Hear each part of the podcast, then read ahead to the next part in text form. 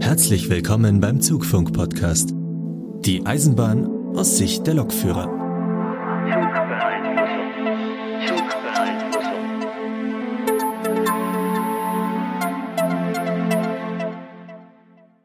Ja, und herzlich willkommen zum Zugfunk-Podcast. Wir haben Folge 3 erreicht und sind leider nicht in der vollen Besetzung dabei. Dennoch bin ich nicht alleine. Mit dabei ist noch der Lukas. Hallo zusammen. Ja, und ich bin der Markus und leider ist uns der Philipp abhanden gekommen. Der hat kurzfristig noch eine Schicht für einen krank gewordenen Kollegen übernommen und musste daher leider absagen. Ja, so ist das mit dem Schichtdienst. Ja, was man nicht alles für Kollegen macht, ne? Ja, ja. Unser Hauptthema heute wird etwas sein, was ihr euch gewünscht habt. Und zwar werdet ihr mich begleiten bei einer Schicht auf eine ganz neue Art und Weise, wie wir es bisher noch nicht gehabt haben. Von daher seid gespannt und bleibt dran. Und ähm, die üblichen Themen, unser Spiel ist natürlich dabei, die Presseecke und ganz, ganz, ganz, ganz viel Feedback. Aber anfangen wollen wir mit einer, hm, mit einem relativ krassen Feedback aus der letzten Folge. Der kam ja schon, also als ich das dir geschrieben habe, Lukas, du bist ja schon auf den Rücken gefallen, oder? Ja, so ein bisschen. Also ich habe äh, zuerst gedacht, so, okay, ähm, das Feedback ist krass. Es ist auch, also es ging mir schon ein bisschen zu Herzen, sagen wir mal so weil ich mir im Anfang schon gedacht habe, oh, haben wir da echt so viel Blödsinn erzählt? Aber als sich das dann hinterher aufgeklärt hat, ähm, haben wir dann gemerkt, okay, äh, es ist alles halb so wild und ähm, ja, ich sag mal, das Feedback in der Form, wie wir das jetzt gemacht haben, hatten wir auch noch nicht, ne? Aber erstmal was was Neues. Stimmt, das ist was ganz Neues. Gut, jetzt haben wir genug um den heißen Brei geredet. Worum ging's? Es ging um einen Tweet, den wir bekommen haben. Und zwar vom Fitz Podcast. Und er hat geschrieben, aber der analoge Zugfunkteil war, in Klammern ehrlich jetzt, echt schlecht recherchiert. Und da sind wir beide schon auf den Rücken gefallen. Ja, da habe ich echt gedacht, so, oh oh, das ist ja krass. Ja, was haben wir da denn jetzt für Mist gebaut? Ich dachte, Mensch, haben wir das falsch rausgesucht? No. Oder falsch recherchiert? Das konnten wir natürlich nicht auf uns sitzen lassen. Und was haben wir gemacht? Wir haben den Kollegen angeschrieben und haben ihn für ein Interview eingeladen. Nun haben wir ja schon zu dritt das Problem, dass wir uns alle nicht zeitgleich zusammenkriegen. Und da hatte ich die tolle Idee, wir machen das quasi als Einspieler-Interview. Und jetzt kleine Anmerkung am Rande. Die Idee, dass wir Einspieler-Interviews machen, hatte der Patrick ganz, ganz früher bei Ipson Air schon mal und ich damals so, nein, das machen wir nicht. Wir sind ein Laber-Podcast und kein Radio. also Patrick, wenn du das hier hörst, Du hattest recht, wir hätten es schon damals machen sollen. Aber kommen wir zurück zum ähm, Fitz-Podcast. Das ist der Robert und lassen wir den Robert sich doch einfach mal selbst vorstellen. Hallo Markus, hallo Lukas. Ich bin seit 25 Jahren gelernter Eisenbahner, habe einige Bereiche durchgemacht, vom Elektriker bis zum Hochspannungsmonteur und auch als SKL-Fahrer und Führer und bin dann Lokführer geworden. Und ja, was irgendwie habe ich mir immer schon gedacht, ich muss die Eisenbahn verändern und habe ganz früh angefangen mit einem Lokführerforum. Das hat aber ein böses Ende genommen und Jahre später habe ich dann mit einem kleinen Podcast begonnen. Das war auch mehr so ein Spontanprojekt und wollte eigentlich nur über den Alltag eines Lokführers berichten das war es eigentlich kurz und knapp. Ja. Und wer es jetzt nicht gemerkt hat, der Robert kam nicht aus Deutschland, sondern aus Österreich. Böse Zungen behaupten, ich bin Südtscheche, aber das ist eigentlich unrichtig, ich bin Österreicher, nahe der tschechischen Grenze und das könnte man vielleicht hören. Aber ich bemühe mich, dass ich doch etwas nach der Schreibmaschine spreche. Ich bin ÖBB Universal Triebfahrzeugführer. Das heißt, bei uns ist das System etwa so, dass beinahe bis auf kleine Ausnahmen jeder alles führen kann, sei es jetzt ein Cargo oder Personen oder S-Bahn. Das ist bei uns nicht so scharf getrennt wie bei der DB. Ich bin auch über Twitter mit einigen DB-Logführern verbunden, die schwelgen manchmal in Erinnerungen, wenn sie mir so zuhören, dass ich von der S-Bahn umsteige zum Railjet und umgekehrt. Das äh, besonders bei den alten Beamten, die es vielleicht noch vereinzelt geben könnte bei euch. Ja, da kann man schon so ein bisschen neidisch werden, oder? Ja, allerdings. also von der S-Bahn in den Güterzug umsteigen und dann zum Schluss noch einen Railjet fahren. Ja, die Abwechslung hätten wir auch manchmal gerne, aber gut. Gibt Vor- und Nachteile. Ja. Haben wir hier nicht. Da leben die Österreicher ja noch im Luxus. Aber nach dem Vorgeplänkel sind wir dann natürlich ganz hart reingegangen und wollten wissen, was es jetzt nun mit diesem Kommentar im Tweet auf sich hatte. Was habe ich gemeint? Also ich, ich, ich, ich habe prinzipiell bei dem, bei dem Punkt, wo ihr gemeint habt, dass, dass der digitale Zugfunk eigentlich ein Fortschritt ist, hat es mich etwas verkrampft, denn ich weine einigen Funktionen des analogen Funks bitterlich nach. Sei es jetzt die kodierten Meldungen, die man absetzen hat können. Also mit einem Tastendruck habe ich zum Beispiel eine Zugbeobachtung fahren lassen können und habe auch direkt Feedback darauf bekommen und ein paar andere Möglichkeiten, zum Beispiel, dass ich im Bahnhofsfunk mitlauschen konnte. Das ist bei, bei, bei großen Knotenbahnhöfen zum Beispiel sehr praktisch gewesen, wenn man am C-Kanal mithören konnte, was der Fahrdienstleiter mit anderen Lokführern besprochen hat, da es ihn ja unter Umständen sogar selbst betroffen hat. Das ist beim digitalen Zugfunk leider gar nicht mehr möglich, denn Gruppenrufe finden so gut wie gar nicht statt und wenn sie stattfinden, dann hat es meistens einen, einen unangenehmen Grund. Und auch, also der einzige Vorteil, was vielleicht beim digitalen Zugfunk jetzt wirklich ist, man muss keine Streckenkanäle mehr auswendig wissen bzw. umschalten. Also das ist aber schon in meinen Augen der, der, der größte Vorteil vom digitalen Zugfunk. Man hört schon, dem Robert ging es gar nicht so sehr darum, dass wir Mist erzählt hätten von der fachlichen Seite her, sondern er war eigentlich mit unserer Einschätzung unzufrieden, dass der Digitalfunk eine Weiterentwicklung ist und so ein bisschen, das hat, hört man auch im Verlauf des Interviews, wünschte er sich eigentlich den analogen Zugfunk zurück. Ja, im Prinzip kann man ihn ja auch so ein bisschen nachvollziehen. Ich meine, wenn man jahrelang damit gearbeitet hat, dann ja, kann man es einfach besser nachvollziehen, wenn dann jemand sagt, naja, der analoge Zugfunk hatte schon so seine Vorteile. Nur, naja, wir sind halt damit groß geworden oder wir werden damit groß, dass wir halt digital unterwegs sind und wir kennen den analogen ja gar nicht. Ne? Deswegen ist der auch äh, uns jetzt nicht so geläufig oder nicht so bekannt, der analoge Zugfunk. Ja. Also gerade die Vorteile zum Beispiel im C-Funk, das hatten wir auch im Podcast erwähnt, dass ich das ganz lustig finde, dass man jedem anderen zuhören kann. Und dass der Digitalfunk sonst keine Vorteile hat, ja, wie gesagt, wie, wie du schon sagst, man, wir, wir haben den Vergleich nicht. Aber an der Stelle wollten wir das Interview natürlich nicht enden lassen. Und ähm, uns hat dann natürlich mehr Hintergrundinformationen interessiert. Ich meine, wenn er schon damit gearbeitet hat, da wollten wir natürlich mehr wissen. Und die nächste Frage war, wie denn der analoge Zufunk so generell aufgebaut war.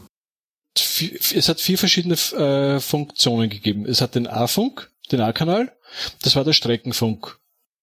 Der so zu benutzen ist wie jetzt der, der normale, der digitale, also einfach sprechen voll Duplex. Der A-Kanal hat im Störungsfall eine Rückfallebene gehabt, das war der B-Funk, äh, der nur auf Anordnung zu benutzen war und das Problem hatte, sobald ein, ein Triebfahrzeug in dem Kanalbereich am B-Funk war, war der A-Kanal gesperrt. Das war ein bisschen eine, eine, eine knifflige Sache, aber hat auch selten stattgefunden, muss ich sagen. Dann hat es gegeben den C-Funk, das ist der, der Ortsfunk für Fahrdienstleiter beziehungsweise eigene Funkkanäle sogar für, für leichte Verschubbewegungen im Bahnhof. Und der D-Kanal, den habe ich persönlich auch nie gehabt, könnte auch nicht wirklich sagen, für was der da war. Ja, beim D-Kanal, da können wir jetzt nachreichen, was das ist. Lukas, das hast du rausgesucht. Ja, also Betriebsart D, das war der sogenannte DB-Rechnerbetrieb. Und äh, in dieser alten Mappe, die ich hier vor mir habe, steht drin, DB-Rechnerbetrieb darf im Sprechverkehr nicht benutzt werden. Ja, was muss man sich unter dem Rechnerbetrieb vorstellen? Ehrlich gesagt, keine Ahnung. weißt du da was drüber? Ja.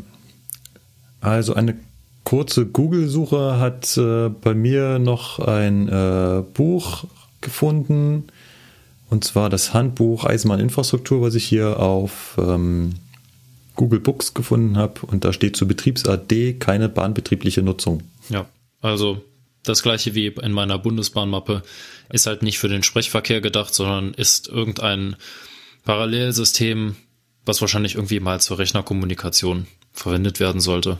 Ist aber nur eine Vermutung. Genau. Lassen wir das mit den Vermutungen. Ich würde sagen, lassen wir wieder Robert zu Wort kommen. Was mich am meisten interessiert hat, war im Endeffekt, wie ich das Zugfunkgerät denn nun bedient habe. Die Bedienung vom analogen Zugfunk war, man hat anhand vom, vom Buchverplan den Streckenkanal ersehen und einstellen müssen und jeder Bahnhof, der mit Funk ausgerüstet war, hat auch zusätzlich eine, einen Eintrag gehabt für den C-Kanal. Das C-Kanal ist der Ortsfunk. Und so ist man, also zu 90 Prozent ist man eigentlich im Streckenkanal, im A-Kanal durch die Weltgeschichte gefahren und nur wenn man jetzt einen außerplanmäßigen Halt in einem Bahnhof gehabt hat oder man ist unvorhergesehen vor einem Signal zu stehen kommen, hat man den C-Kanal ausgewählt. Das um heißt, da muss ich auch gleich dazwischenhaken, der C-Kanal mhm. war damals nicht nur zum Rangieren, so wie er heutzutage genutzt wird, sondern er war auch ganz normal für Zugfahrten da, halt eben dann nur in dem Bahnhofsbereich. Ja, es war eigentlich in der Vorschrift verankert, dass man, wenn man vom Einfahrsignal äh, zum Stehen kommt, hat man äh, unaufgefordert auf den Bahnhofsfunk wechseln müssen. Ah. Okay. Da, weil es ja sein könnte, dass an der, der, der Fahrensleiter einen Befehl diktieren muss oder, oder sonstiges. Und das Befehl diktieren, das hat auch über den C-Kanal funktioniert. Das C-Kanal hat auch über den C-Kanal funktioniert, war auch mit Sprachspeicher und alles, was dazugehört. Gut. So, und wenn wir jetzt im, ähm, im Streckenfunk sind, das heißt im A-Kanal, wenn ich dann jemanden erreichen wollte, wenn man Darwin erreichen konnte, wollte, hat man eigentlich nur die Möglichkeit gehabt über, über die Betriebszentrale, dass man sich vermitteln lässt. Das Dazu gibt es diese drei. Es gibt ja die drei Hörer. Da mhm, gibt es den die, normalen Telefonhörer. Genau. Das war eigentlich so, also man hat den Hörer gedrückt und danach Start. Das war immer die, der, dass man die, die Meldung absetzt. Zur Meldung absetzen hat man immer Start drücken müssen. Ja, wenn ich einfach so ein Gespräch wollte, Hörer Start und dann hat sich die, die, die Betriebszentrale gemeldet und gefragt, was man eigentlich möchte. Und die anderen zwei Tasten mit dem Hörer, das eine mit dem Z und mit dem V, haben wir beinahe nicht gebraucht, weil man eigentlich immer beim, bei derselben Stelle rausgekommen ist mit dem Ruf. Ja, was ich zum Beispiel nicht wusste, ist, dass man den C-Funk früher nicht nur zum Rangieren benutzt hat, sondern ja, wie er schon gesagt hat, dass man den halt eben, wenn man an einem Bahnhof angekommen ist, da quasi vom Streckenfunk in den C-Funk gewechselt ist. Das macht man heute ja so gar nicht mehr. Nee, das stimmt. Also C-Funk, ich meine, es gibt bestimmt noch Bahnhöfe, wo man den hat, also wahrscheinlich auch mehrere oder viele. Aber ähm, also das habe ich auch ehrlich gesagt zum ersten Mal gehört. Ja, klar, München Hauptbahnhof, alles C-Funk. aber halt mhm. eben nur, nur zum Rangieren. In der Richtlinie steht halt eben, du schaltest den C-Funk erst ein, wenn du am Bahnsteig angekommen ist, also ankommende Züge. Und abgehende Züge wechseln vom C-Funk in den Digitalfunk, sobald die Zugvorbereitung abgeschlossen ist. Ah, okay. Obwohl ich zugeben muss, dass ich das nicht ganz so mache. Meistens bleibe ich im C-Funk noch länger drin, bis äh, die Ausfahrt dann steht. Ja. Aber ähm, war eine gänzlich neue Information für mich, auch dass da dann die äh, Aufzeichnung dahinter funktioniert hat. Ich weiß gar nicht, ob das mittlerweile noch so ist, dass der C-Funk aufgezeichnet wird. Ja.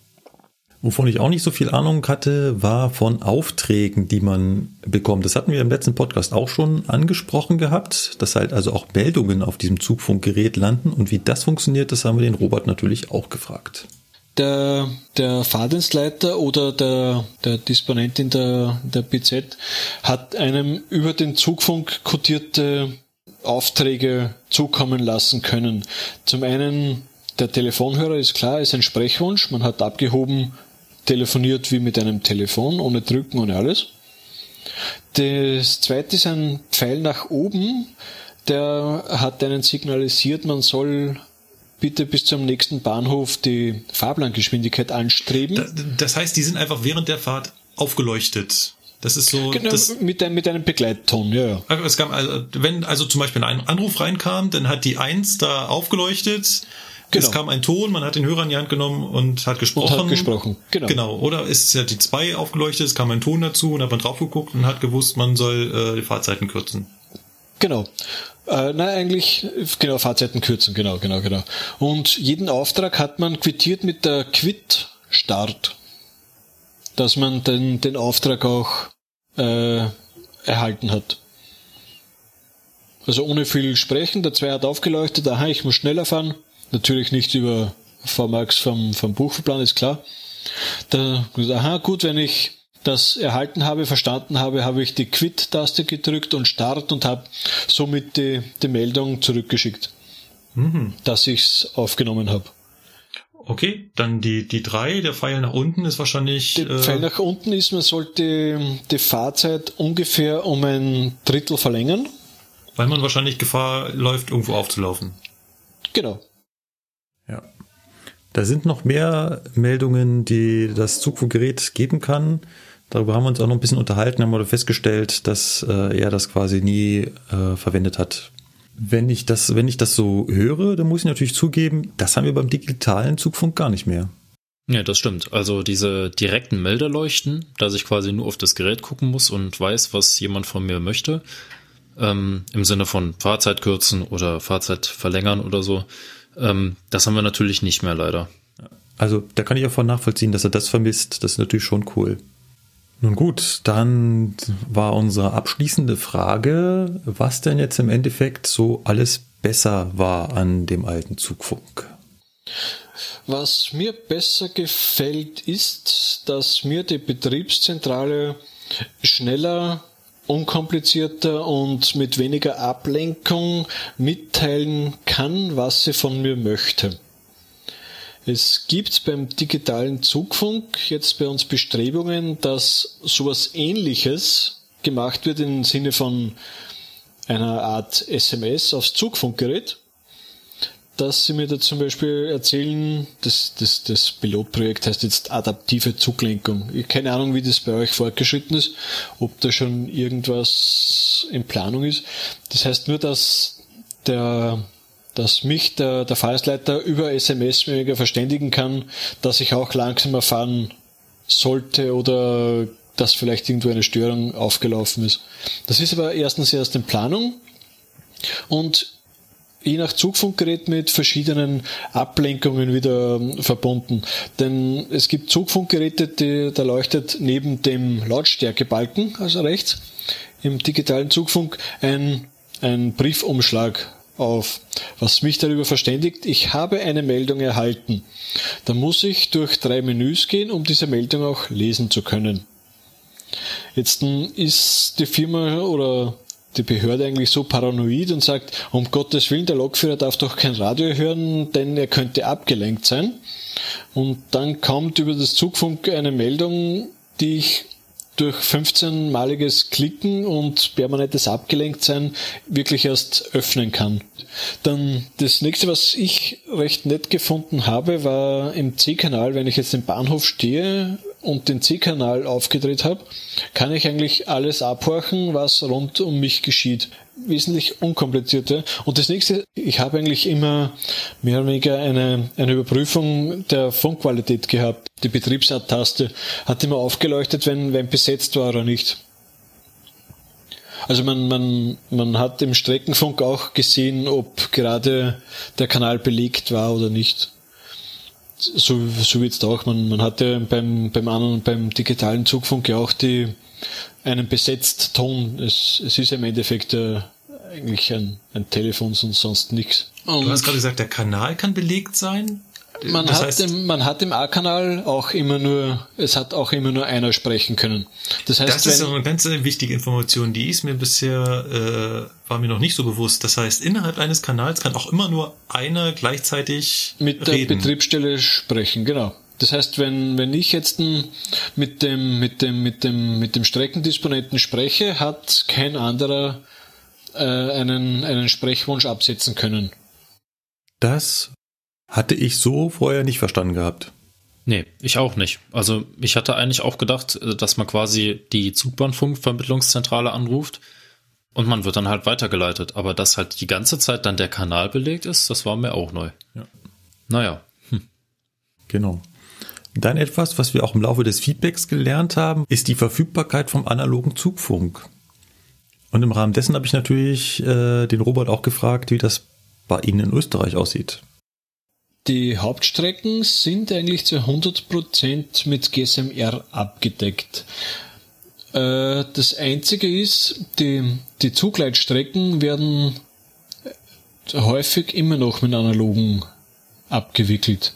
Analoger Zugfunk gibt es bei denen noch und, und das hat mich echt vom Hocker gehauen, bei uns auch. Und zwar nicht irgendwo in Hinterkleckersdorf, sondern so richtig auf langen, großen Strecken. Richtiger analoger Zugfunk. Ja, hätte ich gar nicht gedacht, ehrlich gesagt. Habe ich auch, also noch nie was in der Ausbildung zugehört. Aber du, du, sagst es ja, ne? Also ich hätte nicht gedacht, dass es auf großen Strecken noch betrieben wird. Klar, auf so Zugleitbetriebsstrecken, okay. Äh, kann ja sein, ist ja auch noch vertretbar, aber auf großen Strecken hätte ich nicht gedacht. Aber Zugleitbetrieb ist ein äh, gutes Stichwort, da habe ich nochmal nachgehakt. Okay, na, da ist bei uns ein neues System, hat sich jetzt etabliert. Da war ich im Probebetrieb integriert. Das heißt, wie heißt das? ZLP01, das ist ein computergestützter Zugleitbetrieb. Dass der, der Fahrdienstleiter hat mir auch seinen Streckenplan und gibt mir elektronisch die Fahrerlaubnis. Und das scheint dann auch auf meinem Gerät auf. Da steht dann zum Beispiel Fahrerlaubnis bis Wieselburg, keine Ahnung. Und sollte ein, ein anderes Fahrzeug mit aktivierten Zugleit, also GSM-Gerät, oder wie ist das? GPS-Gerät und, und Modem ist das also ein bisschen so ein, ein, ein Mischmasch zwischen, zwischen Internet und, und GPS. Sollte sich dann ein anderes Fahrzeug in meinen Abschnitt bewegen, dann bekommt die ganze Strecke einen Nothaltauftrag. Woran hat dich das erinnert? Tja, so ein bisschen an Erkas, würde ich mal sagen, oder? Absolut, mich auch. Also dieses System mit, da ist ein anderer Zug auf meiner Strecke und Nothaltauftrag, das ist doch quasi das, was RKs machen will. Ja. Haben die anders gelöst und gibt es quasi schon. Hatte ich auch noch nie was von gehört. Aber war halt erst im, im, im Probebetrieb.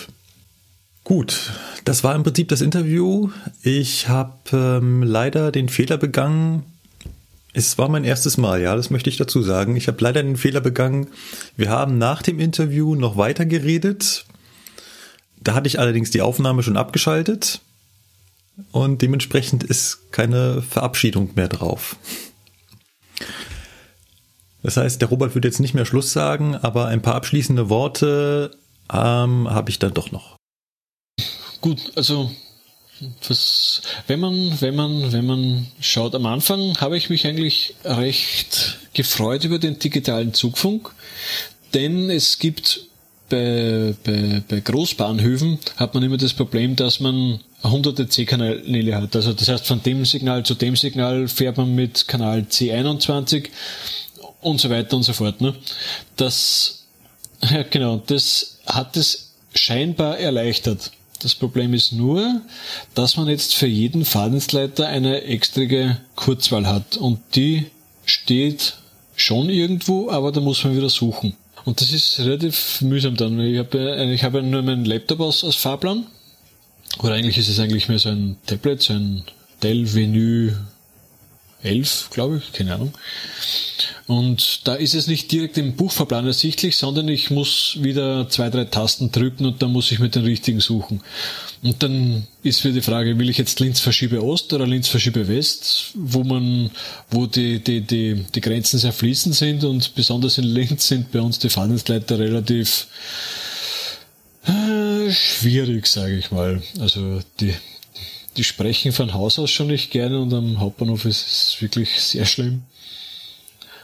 Und dann ist es wieder schwierig, dass man, dass man den richtigen Fahrdienstleiter erwischt und die sind untereinander teilweise so überkreuzt, dass ich jetzt, wenn ich den falschen anrufe, nie zu dem richtigen komme, denn der andere sagt gar nicht, du, der Zug 4711 will was von dir. Weil der ist froh, wenn er mit dem nicht reden muss. Genau. Also am, am Wiener Hauptbahnhof funktioniert das wirklich sehr toll. Also wir haben ja auch mittlerweile am Hauptbahnhof fünf bis sechs verschiedene Kurzwahlen, wo die Grenzen teilweise verschwimmen und die rufen sich schon zu, wenn irgendwas zu sagen ist. Also von daher gibt es da weniger Probleme, aber manche Bahnhöfe sind sehr ja, speziell. Die Fahrdienstleiter in Österreich sind wohl auch nicht anders als die in Deutschland. Ja, habe ich mir auch gedacht. so telefonierfaule Fahrdienstleiter kenne ich von hier auch. ja, ja. ja. Ich hätte ja ganz ehrlich, und ich glaube, das werden wir auch machen, es sei denn, unsere Hörer schreien, äh, nee, nee, bloß nicht, bloß nicht, bloß nicht. Ich hätte ganz gern noch ein längeres Interview mit ihm geführt, allgemein über seine Arbeit bei der ÖBB. Ja, klar. Also ich meine, gerade weil er ja Universallokführer ist, ist das ja ganz interessant. Ja. Und auch als er gerade sein Tablet erwähnt hat, dachte ich mir so, hey, äh, was, ihr fährt mit Tablet? Cool. Und er sagt, jetzt wirst du als äh, Fernverkehrslokführer sagen, haben wir doch auch. ja, aber bei uns ist das ja eigentlich nur die Rückfallebene. Ne? Bei denen ist ja tatsächlich sowas wie Ebola äh, gibt es nicht, ne? sondern wir haben da so ein Tablet und da ist der Fahrplan drauf. Und, Eigentlich eine coole Sache. Genau, und genau solche Sachen, mit dem, über die würde ich mich gerne mit ihm nochmal länger unterhalten. Also wenn ihr darauf Lust habt, ähm, schreibt es in die Kommentare, auch wenn ihr darauf keine Lust habt, das ist erst noch äh, viel wichtiger, weil äh, ich habe da eigentlich so richtig Bock drauf.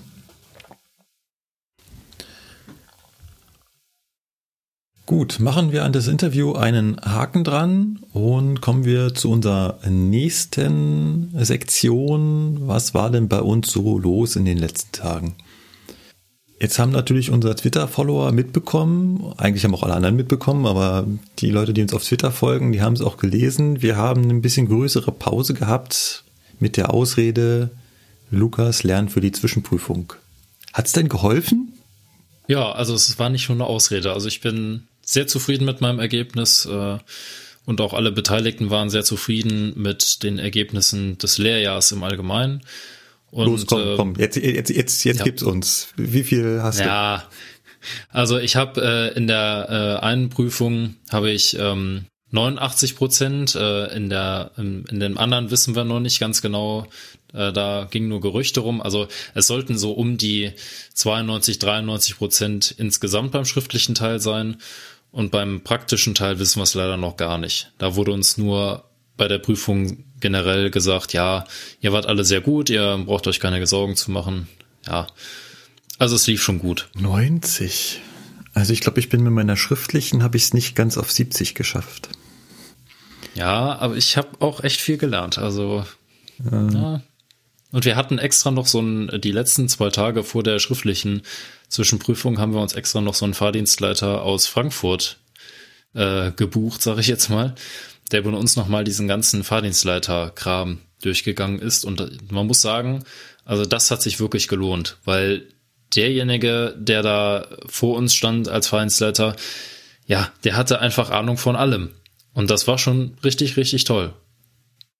Gibt es da eine Buchungsplattform für? Da würde ich mich auch mal eintragen wollen.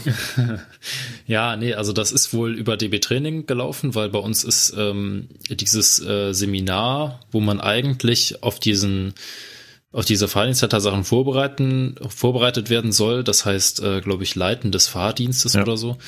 Ähm, ja, das ist bei uns leider ausgefallen. Also wir hatten zwei Tage und danach war der Trainer krank. Ah. Und das Tolle war halt, der Trainer war gelernter Lokführer, also schon mal irgendwie so ein bisschen fehlbesetzt bei einem mhm. Fahrdienstleiter-Seminar. Ja.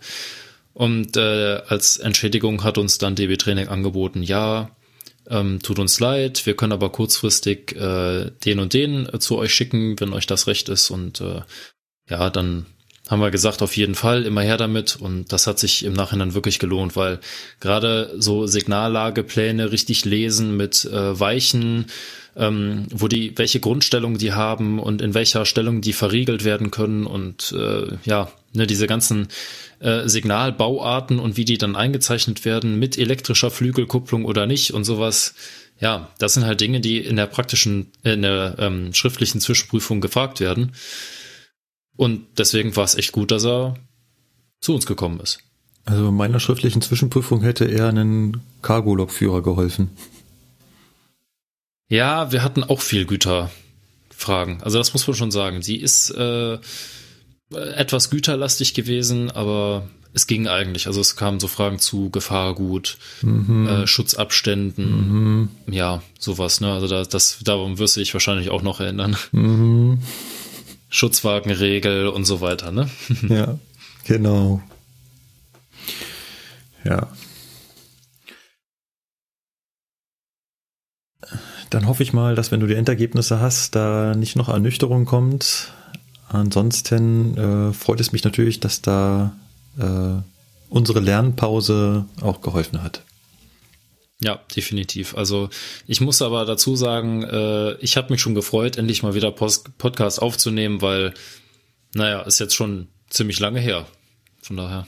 Definitiv. Und man wird es an unserer Presseecke merken, sie ist länger als sonst. Wir müssen mal schauen, ob ja. wir da wirklich alle rein mit reinnehmen. Ja, definitiv, da hast du recht. Was wir aber auf jeden Fall mit reinnehmen wollen, ist eine Baustelle, die gerade bei uns ist. Und das finde ich, also ich finde Baustellen bei der Eisenbahn also zumindestens, wenn die so richtig viel da, also ich finde das äh, atemberaubend. Ja klar, wenn da so eine riesen Baustelle ist, viele Fahrzeuge und so weiter. Die oder am besten noch so ein Gleisumbauzug. Genau, also wenn die da mit ihren, äh, also wenn da nur ein paar Männer kicken ankommen und anfangen mit Schaufeln und Hacke, ist natürlich nicht. Aber diese automatischen Umbauzüge, diese Gleisbaumaschinen, die da andrücken, das ist, und auch wie die Arbeiten ablaufen, das ist total cool. Ähm, es geht um eine Baustelle, wer vielleicht hier aus der Region kommt, ähm, wird das auch mitbekommen haben. Die ist gerade am letzten Stück des Astes der S4 zwischen Grafrath und Geltendorf. Und da kommen wir halt mit unseren äh, Regionalzügen ins Allgäu dran vorbei. Und das ist so gemacht, dass ähm, zwischen den beiden Bahnhöfen ist momentan nur eingleisiger Verkehr. Das heißt immer, die eine Seite ist quasi voll gesperrt, da wird gearbeitet und auf der anderen Seite dürfen wir fahren. Und ich glaube, an diesem Wochenende ist es so, dass die beiden Seiten wechseln. Das heißt, wenn ich jetzt äh, am Montag, also wir nehmen heute am Sonntag auf, wenn ich morgen da mit meiner Schulschicht ankomme, dann sollte ich quasi auf dem frischen Gleis fahren. Dann dürfte ich auch der erste Regionalzug sein, der da drüber fährt. Wenn sie es nicht schon heimlich jetzt am Sonntag geöffnet haben. Und ähm, dann wird die quasi die andere Seite gebaut. Und das, ich bin da jetzt relativ viel im Allgäu gefahren, das heißt relativ wenig Fugger und konnte halt quasi die einzelnen Abläufe beziehungsweise die die äh, Stationen oder ja also die Vorgehensweise beobachten. Ich finde das unheimlich cool. Um das mal ganz kurz, ich bin kein Gleisbauer, das heißt ich kenne mich da jetzt so wirklich nicht so detailliert aus. Wer da ein bisschen tiefer einsteigen will, kann ich nur den Omega Tau Podcast Folge 160 und 161 empfehlen, die da ähm, eine Gleisbaufirma besuchen und da jede Gleisbaumaschine durchgehen, inklusive Gleisbaumaschinen-Simulator. wirklich, wirklich interessant zu hören. Aber um das mal ganz kurz zusammenzufassen, was ich daran unheimlich faszinierend finde, ist, das Gleis bleibt ja die ganze Zeit liegen. Also was, was wird gemacht? Es wird ja, also im Endeffekt will man ja die Gleise tauschen, also nee, halt, man will die Schienen tauschen. Unterschied Gleis, Schiene, sollten wir das irgendwann mal erwähnen? Äh, ja, vielleicht. Also Gleis ist quasi das Ganze. Die, äh, der Schotter, die Schwellen und die Schienen. Und die Schienen halt, ist halt nur diese Stahldinger. Das sind die Schienen. Und das Ganze drumherum ist das ganze Gleis. Ja, so kann man das sagen. Also im Endeffekt, was will man tauschen? Man will die Schienen tauschen, man will die Schwellen tauschen, man will natürlich den Schotter tauschen. Jetzt kann man sich fragen, warum will man denn Schotter tauschen? Ich meine, was soll denn mit den Steinen passieren? Die Steine gehen nicht kaputt. Der Grund, warum man den Schotter tauscht, ist, dass er kaputt geht. Und zwar wird er rund. Ja, der reibt sich ja ab, ne, durch die Bewegung wahrscheinlich. Genau. Und Schotter funktioniert halt so gut, weil die Steine sind halt kantig und verkeilen sich damit ineinander. Und durch die Bewegung, immer wieder, wenn der Zug darüber fährt, werden die einzelnen Steine kleiner und brechen ab und reiben sich gegeneinander ab und damit halten sie das Schotterbett nicht mehr so schön zusammen. Deswegen müssen da, muss da neuer Schotter rein. Man kann auch eine kleinere Stufe machen, da wäscht man den Schotter nur. Das heißt, im Schotter ähm, sammelt sich äh, ja, Dreck, quasi Sand, und auf dem Sand fängt dann an Pflanzen zu wachsen und das würde dazu führen, dass äh, das Wasser nicht mehr abfließt und deswegen kann man den Schotter auch einfach nur waschen, aber hier wurde äh, der gesamte Schotter ausgetauscht. Und wie haben die damit angefangen? Die erste Maschine ist, fährt auf dem, auf den alten Schienen, die da quasi liegen, fährt die drauf und die greift dann quasi unter die Schiene und unter die Schwellen runter und saugt den Schotter weg. Den Schotter fördert sie dann nach hinten und hat hinter sich so ganz viele Schotter Wagen und die Schotterwagen bestehen quasi aus Laufbändern und schieben damit äh, den Schotter immer weiter nach hinten. Das heißt, auf jedem Wagen ist quasi ein großes Laufband, äh, also ein Förderband und das fördert quasi den Schotter auf den nächsten Wagen und der nächste Wagen fördert den Schotter weiter nach hinten, bis halt die einzelnen Wagen alle voll sind und der ganze Zug voll ist und dann ziehen die quasi diesen ganzen, diese ganzen Wagen ab zu einer Stelle und stellen dann quasi die Förderbänder wieder an und dann würde der quasi ja den Schotter immer weiter nach hinten liefern, quasi hinter den Zug und hinter den Zug packen sie dann auch einen Förderband und fördern das quasi dann zur Seite, wo dann äh, der äh, Schaufelradbagger steht und das wegschaufelt. Ach, und ich dachte immer, das sind so Rüttelsiebe. Quasi, dass sie auf dem Weg nach hinten irgendwie dass der da schon gereinigt wird, aber das sind echt nur Förderbänder. Genau, das sind äh, Förderbänder, die das einfach nur nach so. äh, hinten bewegen. Ich will mich jetzt nicht ja. aus Fenster legen, dass es das auch mit Sieben und Reinigen gibt. Wie gesagt, Schotter wird ja auch gereinigt, äh, wie das da funktioniert. Ja. Wie gesagt, bin kein Gleisbauer. Das machen die in äh, zwei Arbeitsschritten. Also sie haben das ganzen, ähm, diesen ganzen Schotter nicht mit einmal weggenommen, sondern die sind quasi zweimal darüber gefahren. Und danach war der gesamte Schotter weg. Aber das Gleis lag noch da. Das heißt, das Gleis lag dann direkt auf dem Unterbau. Der Unterbau ist Kies. Also das, was quasi, wenn man eine Straße nimmt, das, was unter dem Asphalt ist, was da alles so aufgeschüttet wird, um halt ein stabiles Bett zu schaffen. Das Planum ist, glaube ich, der Fachbegriff dafür, ne? Planum ja. heißt das, glaube ich. Genau. Und was da halt so faszinierend ist, da lag jetzt immer noch das alte, die alten Schienen mit den alten Schwellen und da sind die immer noch drüber gefahren. Mit ihrer Baumaschine. Unheimlich faszinierend. An einer Stelle ähm, muss scheinbar dieser Unterbau auch beschädigt gewesen sein. Das war übrigens die, wo es ein ziemlich gut hin und her gerissen hat, wenn man drüber gefahren ist. Ah, da war also schon immer ein Schlagloch drin. Ähm, da haben sie denn mit äh, zwei Wegebaggern das Gleis temporär an die Seite gelegt. Also klar, die Schienen zerschnitten und ähm, das Gleis quasi an die Seite gelegt und sind dann äh, mit dem Bagger da reingefahren und haben auch ähm, den Unterbau ausgehoben. Aber im Endeffekt, was haben sie wieder gemacht? Sie haben quasi das alte Gleis wieder reingelegt und zusammengeschraubt, damit wieder dieses Gleis da vorhanden ist und sie weiterhin mit ihren Maschinen drüber fahren können. Ähm, danach kommt der neue Schotter wieder rein. Das macht man über Schotterwagen. Das sind äh, ja so Silo-Wagen, wo der Schotter drin ist und die lassen ihn quasi unter sich feilen.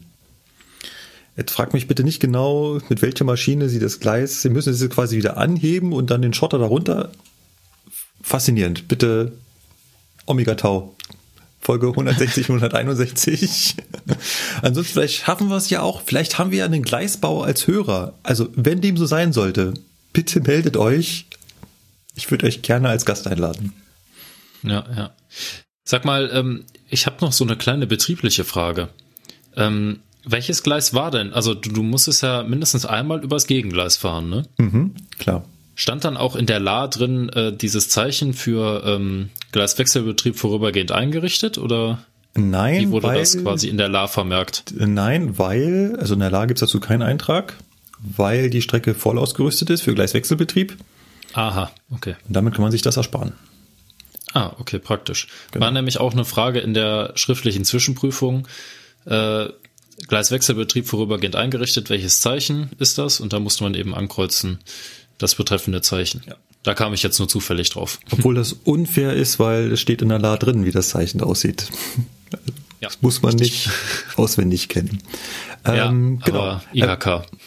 Im Endeffekt liegt dann quasi die alten Schienen und die alten Schwellen auf dem neuen Bett mit dem neuen Schotter. Und dann kommen die neuen Schienen drauf. Und nächste Frage, wie kriegt man Schienen an diese Baustelle? Also wie kommen die da hin? Also so eine Schiene ist am Stück 120 Meter lang. Wie kriegt man denn so ein 120 Meter langes, gerades Stück Stahl durch die Weltgeschichte? Tja, gute Frage. Spezialwaggons oder so? Weiß ich nicht. Ja, ja, aber du willst ja irgendwann noch mal um die Kurve fahren. Hm. Ja. Ja, keine Ahnung. Sag mal. Also dafür gibt es sogenannte Langschienentransporter. Da liegen also diese T-Träger sind das ja quasi, also diese Stahlschienen quasi drauf und sind fest festgemacht, also festgeschraubt quasi über mehrere Wagen hinweg. Und wenn die jetzt durch Kurven und Weichen fahren, dann biegen quasi währenddessen diese Stahlschienen. Die werden also ständig mitgebogen okay. während der Fahrt. Ach ja, ja gut, okay, macht ja auch Sinn. Ich meine, wenn man sich so eine Weiche anguckt, da bewegen sich ja auch die Weichenzungen, ne? Die sind ja auch nicht irgendwie drehbar gelagert oder so, sondern die, da bewegt sich ja auch nur die Schiene an sich, ne? Und es gibt natürlich auch keine gerade Schiene und eine gebogene Schiene. Also da schafft man auch kein Stück Gleisbogen durch die Gegend, sondern wie bei der Märklin-Eisenbahn. ein Gleisbogen entsteht einfach, indem man so ein Schienenstück halt eben verbiegt, so wie es während des Transportes quasi die ganze Zeit passiert, biegt man es quasi so, wie das Gleis verlaufen soll. Genau, und ähm, genau, da kommt dieser äh, Langschienentransporter und da werden die Schienen quasi neben die äh, alten Schienen gelegt auf immer noch die alten, äh, auf immer noch die alten Schwellen und dann kommt die genialste Maschine überhaupt. Die nächste Maschine, da fädelst du jetzt das, die alte, also die fährt drauf und in der Mitte fädelst du die alte Schiene ein und du fädelst die neue Schiene ein. Dann nimmt diese Maschine jede einzelne Schwelle, also jede einzelne alte Schwelle, packt sie nach hinten und holt sich auch von hinten neue Schwellen, legt sie hin, packt das alte Gleis an die Seite und packt das neue Gleis an die richtige Stelle. Okay. Alles ein Arbeitsschritt. Das ist schon eine tolle Sache, muss man schon sagen. Das Einzige ist, ich glaube, das Schrauben müssen die noch manuell machen. Da geht dann so ein ganzer Trupp mit diesen Schraubmaschinen durch und schraubt jede einzelne äh, Schwelle an die Schiene an. Okay. Ja, dann wird nochmal geschottert, dann kommen äh, äh, ähm, dieses, dann kommt die, die, der Schotterflug zum Einsatz, der dann so einen richtigen, äh, ja, so einen Wall halt baut aus diesem Schotter. Der ist ja auch genau definiert, wie breit der sein muss, um die Seitenkräfte aufzunehmen. Und so ziemlich ganz am Schluss kommt dann die Gleisstopfmaschine die jeder, glaube ich, auch schon mal gehört hat. Und was macht die Gleisstopfmaschine? Die richtet quasi das Gleis und verdichtet den Schotter darunter. Das heißt, die geht so mit Löffeln, mit Stahllöffeln zwischen die Schwellen, rüttelt ganz stark hin und her und dadurch verdichtet sich der Schotter. Und das sollten sie jetzt bis Sonntag geschafft haben auf der einen Seite und dann mit der nächsten Seite anfangen.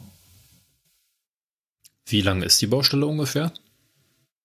Die geht noch bis Ende April. Okay. Das heißt, sie ging jetzt so fast einen Monat, insgesamt zwei Monate. Also sie haben jetzt für die ersten, für das erste Gleis knapp einen Monat gebraucht und werden jetzt wahrscheinlich nochmal knapp einen Monat brauchen. Ja. Und, das und äh, wie viele Kilometer? Zehn. Das sind zehn, oh, zehn Kilometer. Zehn Kilometer am Stück. einiges. Und es liegt auch ein Haltepunkt dazwischen. Beim Haltepunkt ist es so, da kannst du nicht mehr ganz so mit den Maschinen arbeiten, weil dir quasi das, das, der Raum nach rechts und links fehlt. Ja klar, die Bahnsteigkante, ne? Die ist, ja die ist da im Weg. Weil wie gerade gesagt, ähm, die Maschine muss ja die Schwellen an den Schienen vorbei hinlegen und damit nimmt sie die Schiene rechts und links weg, also auseinander quasi, damit sie die Schwellen in der Mitte reinpacken kann. Aber die Schwelle liegt ja quasi, wenn man sich das anschaut, fast ganz am Bahnsteig dran. Da kommst ja. du, das geht halt nicht platzmäßig. Da kommst du nicht hin. Ja. Genau. Deswegen, da muss dann manuell gearbeitet werden an der Stelle. Und ich weiß nicht, ob es für Sie eine Schwierigkeit ist, aber das Ganze ist auch äh, berghoch in der Steigung, ganze Zeit nur Kurven. Ich glaube, einfach nur geradeaus ist einfacher. Das stimmt. Aber wie gesagt, es ist halt unheimlich cool, da vorbeizufahren. Und was natürlich noch dazu kommt, ist die Rottenwarnanlage, die natürlich auf der gesamten Strecke verbaut ist. Genau. Ähm, ich frage mich immer, was die Fahrgäste denken müssen, weil wir fahren ja mit Dostos und der das äh, untere Deck vom Dosto ist ja relativ niedrig und es ist genau quasi auf der Höhe dieser Rundumlampen. Also wer so eine Rottenwarnanlage noch nicht gesehen hat, das sind quasi Rundumlampen entlang der gesamten Strecke. Also die, die so auf Baufahrzeugen immer drauf sind, diese gelben Drehdinger, die sind ganz entlang der, in, in, die sind entlang der ganzen Strecke gebaut. Darunter hat äh, hängt ein Lautsprecher, der kurz bevor der Zug kommt, gehen alle Blinkelampen an, immer so abschnittsweise, immer so, weiß nicht wie lang, 500 Meter am Stück, äh, gehen diese Blinkelampen an und ein kurzer Warnton, bevor der zukommt und dann fährst du da drüber und schaltest dann Stück für Stück die Abschnitte frei. Und wenn du da so im Dunkeln lang fährst und unten, das, das muss ja Disco sein im unteren Deck von den Dostos. Ja, da hast du recht. War schon sehr cool, hat auch von den Kreuzungen und so ganz gut funktioniert, weil 10 Kilometer und da läuft natürlich noch eine Menge Verkehr drunter, äh, drunter, nee, drunter läuft der Verkehr nicht, er läuft drüber. Und ähm, da fahren wir als mit unseren Regionalzügen lang im Halbstundentakt mindestens, ähm, das heißt mindestens, also äh, im Halbstundentakt manchmal auch dichter äh, im Feierabendverkehr. Da haben wir, mussten wir ein bisschen ausdünnen. Das heißt, ein paar Züge sind schon in Geltendorf verendet. Der Fernverkehr fährt natürlich mit den Eurocities da lang. Und die S-Bahn hat auch noch einen Stundentakt da draußen aufrechterhalten. Ja, da haben auch ein paar Leistungen früher gewendet und ein paar sind sie halt so auch noch durchgefahren. Also da war schon ganz ordentlich Action. Und ähm, da ist es quasi wie am Flughafen. Du kriegst einen Baustellenslot. Also okay. von der Fliegerei kennt man das ja. Vielleicht hat man das schon mal im Flieger mitbekommen. Wir haben unseren Slot verpasst, jetzt müssen wir warten. Ich sage, so im Anflug von so einem Flughafen oder auch beim Abflug kriegt man halt so einen Zeitabschnitt zugewiesen, halt einen Timeslot, in dem man halt eben sein muss, damit man da durchkommt und abfliegen kann oder landen kann. So haben wir das bei der Baustelle auch gehabt. Wir hatten halt so einen Timeslot, wo wir da halt genau, wenn du den verpasst, dann hast du ein Problem.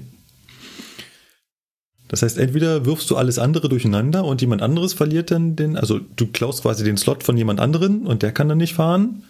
Oder ähm, ja, du musst halt warten, bis es irgendwann mal frei wird. Aber das ist halt exakt durchgeplant und wenn du da nicht zur richtigen Zeit da bist, kommt das Ganze ziemlich schnell durcheinander. Das heißt, bei der kleinsten Verspätung könnte es schon kritisch werden. Genau, also kleinste Verspätungen übertragen sich sofort auf alle anderen, weil jedes Mal, wenn du da durchfährst, steht am anderen Ende schon jemand, der wartet oder ähm, gleich der hinter dir will auch gleich noch durch. Und sobald ja. es ein bisschen größer wird, die Verspätung, also so über fünf Minuten, da verfällt dann, dann quasi dein Baustellenslot und ähm, ja, Die Regionalzüge klauen sich dann die Baustellen-Slots von den S-Bahn-Zügen und die Fernverkehrszüge klauen sich die Baustellen-Slots äh, von uns. ja. Ja. Aber es hat im Endeffekt eigentlich ganz gut funktioniert. Gut, das, das zur Baustelle. Vielleicht schaffe ich jetzt äh, auch mal ein Foto zu machen ähm, und zu, zu äh, vertwittern oder auf Instagram zu schieben. Ansonsten sei euch der Omega Tau Podcast an ins Herz gelegt, beziehungsweise es gibt auch jede Menge YouTube-Videos zu äh, Umbaumaschinen, Gleisbaumaschinen und mit was für Hightech die da arbeiten. Apropos Hightech, du hattest 101 Ausbildung. Nee, hatte noch nicht. Äh, erst nächste Woche. Du wirst sie haben. Richtig. Da freue ich mich auch schon die ganze Zeit drauf. Also man hat richtig äh, Vorfreude gehabt, die ganze Zeit jetzt Vorbereitung auf die Zwischenprüfung und dann denkt man sich so, ha, Zwischenprüfung ist geschafft und ab morgen geht dann endlich die Fahrzeugausbildung los. 101 Ausbildung, das war schon cool. Ja. Wie lang ist die? Also wir haben jetzt eine Woche lang Theorie und Praxis gemischt. Also quasi wir besprechen erst theoretisch, wie das Gerät funktioniert und gehen dann auch schon mal in den Bahnhof, gucken uns das mal an, Vorbereitungsdienst, äh, Lok aufrüsten, abrüsten und so weiter. Und äh, dann haben wir etwa vier Wochen lang Praxistraining. Das ist gemischt mit ähm, Simulatoraufenthalten in Mainz. Und ähm, ja, also immer abwechselnd Praxisfahrten ne, durch die halbe Republik und dann einen Tag später wieder Simulator in Mainz und immer so abwechselnd. Und das ist dein Erstfahrzeug? Genau, das ist mein, mein erstes Fahrzeug. Das ist auch die Baureihe, die bei der Bahn in der Ausbildung beim Fernverkehr offiziell abgenommen wird am Ende. Also normalerweise war es so, dass ähm, man eben die Ausbildung zum Lokführer macht. Man kriegt die Fahrzeugausbildung auf der 101 und bei der Abschlussprüfung fährt man dann auch auf der 101 und im Führerschein steht dann im Beiblatt auch drin, dass man Einser fahren darf. So. Und erst wenn man danach in die Bereitstellung geht, dann kriegt man Steuerwagen 120, äh, Dosto IC, die ganzen ICEs und so weiter. Muss ich eine kleine Korrektur reinschmeißen? Im Beiblatt steht nicht, dass du 101 fahren darfst, sondern da steht nur E-Traktion. Okay. Ja. Aber Führerschein äh, machen wir sicherlich auch mal eine Folge zu, gerade zum EU-Führerschein. Und wozu wir denn auf jeden Fall eine Folge machen, ist natürlich zur 101. Na gut, können wir machen. Das ist ein schönes Fahrzeug. Also ich finde, man kann sich ja drüber streiten, aber ich finde die 101 gar nicht schlecht. Mir hat die auch Spaß gemacht und ich sehne mich so ein bisschen nach ihr aber ich möchte jetzt nicht schon wieder über die 245 herziehen. ja, gut, ich meine, ja, die Einser, die, also wenn man Einser und 20er vergleicht, ja, ich weiß nicht, ich würde dann eher zur 20er tendieren, weil das macht halt doch schon ein bisschen mehr Spaß. Aber die 20er, die ist ja quasi so die Urmutter der Drehstromtechnik oder nicht quasi, mhm. sondern sie ist die Urmutter der Drehstromtechnik. Sie war die erste Drehstrom. Genau. Und äh, ja, die Einser hat natürlich schon deutlich mehr Verbesserungen drin und äh, das funktioniert alles noch ein ja, bisschen anders einen, und so, aber. Du hast einen Terminal, was dir sagt, was genau. kaputt ist und nicht nur Hilfsleuchten. genau, richtig, ja. Aber gerade diese, dieses etwas Antike, sage ich jetzt schon mal, das macht bei der 20er schon einiges aus. Also ich fahre die gerne, auch mit der Auf-Absteuerung, das ist schon, schon lustig. Was nicht so lustig war, war, dass direkt nach der Aufnahme unserer letzten Folge es so richtig gekracht hat. Ja, das stimmt. Hätten, hätte keiner erwartet, auch nicht mit gerechnet, aber unser Chef hat einfach mal gesagt, nö, mit mir nicht. Ja. So nicht. Ich war auch an dem Tag sehr überrascht. Also ich äh, habe erst gedacht, das ist äh, ein Fake-Artikel, als ich den vom Spiegel gelesen habe. Aber es hat sich als die, ich sag mal, traurige Wahrheit herausgestellt. Das ist so, ähm, nochmal schnell checken, ob es doch nicht äh, Postillion ist, was man gerade liest. Ja, genau. ja, stimmt schon. Das ist halt so, er war halt auch ein relativ beliebter Chef. Also ich, ich kann es ja nicht vergleichen im Endeffekt. Ich kenne ja, weiß ich, ich kenne nur ihn, das ist ja dumm. Ich kenne natürlich auch nicht Rüdiger Grube. Ich war halt nur zu den Zeiten, wo er da war, im Konzern Und immer wenn man sich mit anderen darüber unterhielt und auch Menschen, die ihn schon getroffen haben, wo man sagt, ach, das, das ist ein ganz toller. Ja. Er war ja auch ein, zwei Mal hier zu Besuch bei der S-Bahn.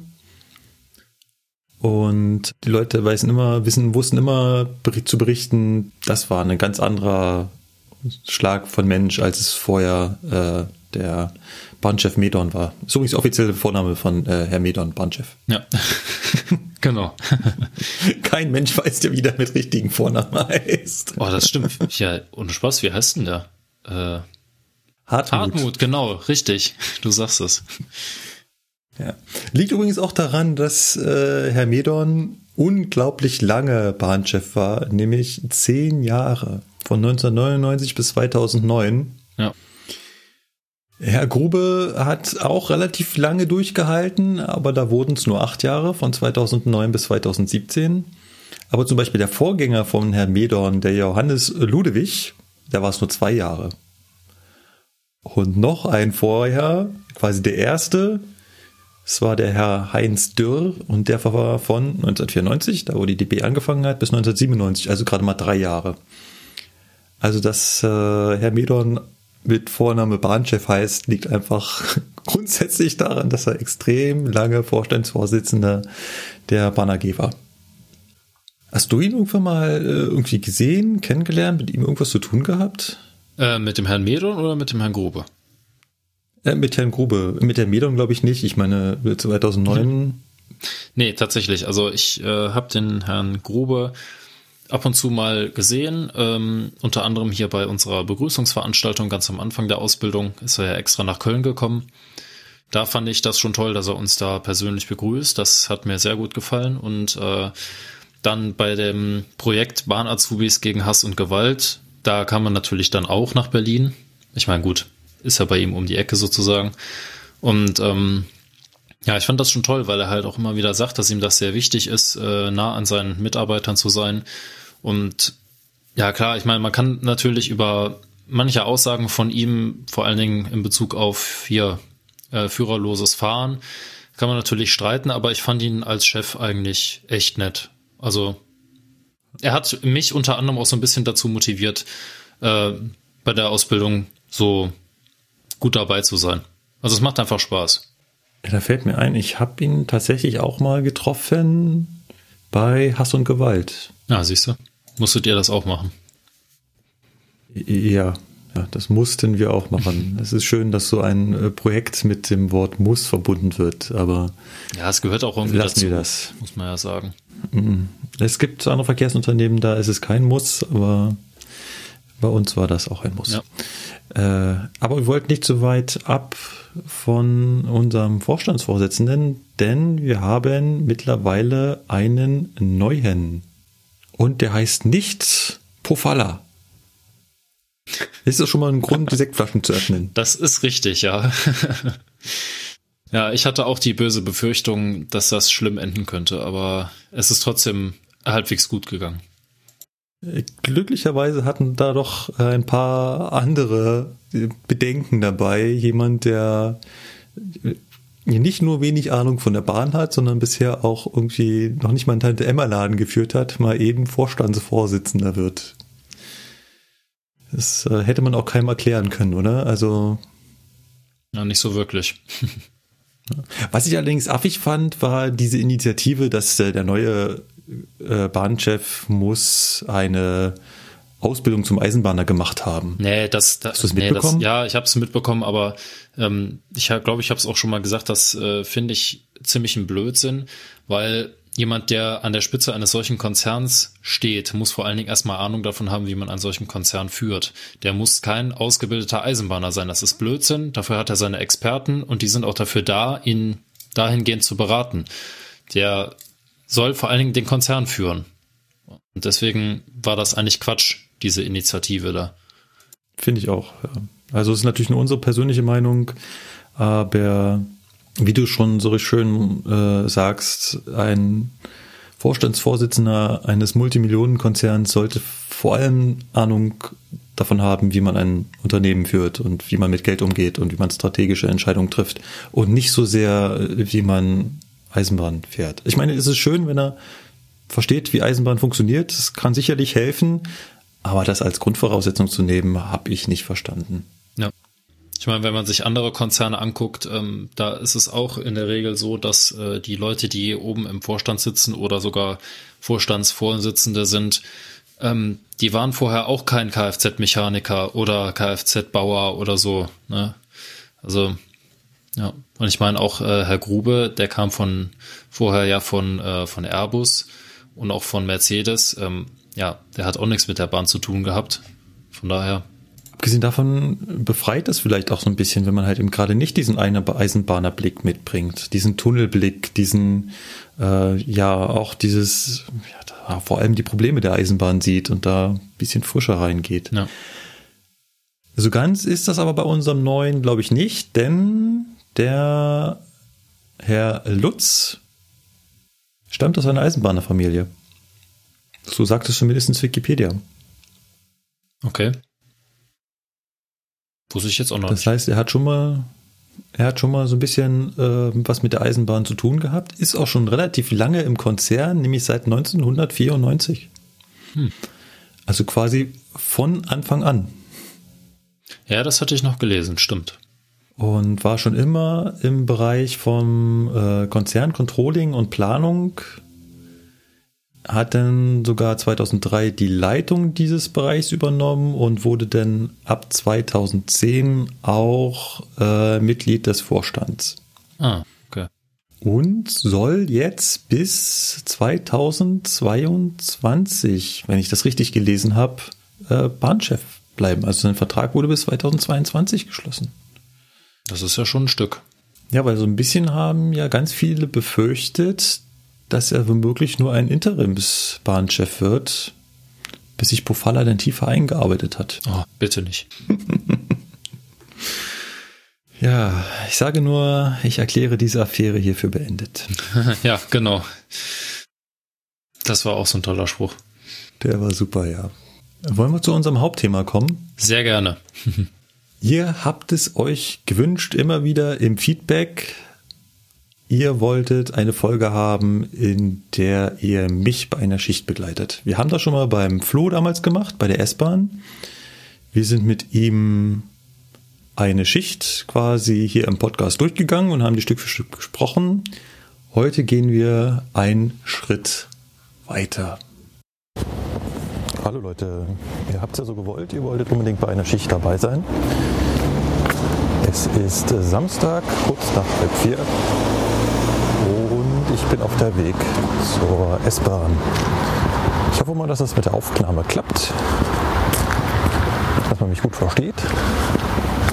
Jetzt könnte man natürlich gleich fragen, warum nehme ich unbedingt eine Frühschicht? Es hat den großen Vorteil, dass hier niemand ist, der mich gerade dumm anguckt ich mitten in der Nacht mit mir selbst rede. Na gut, dann bis gleich.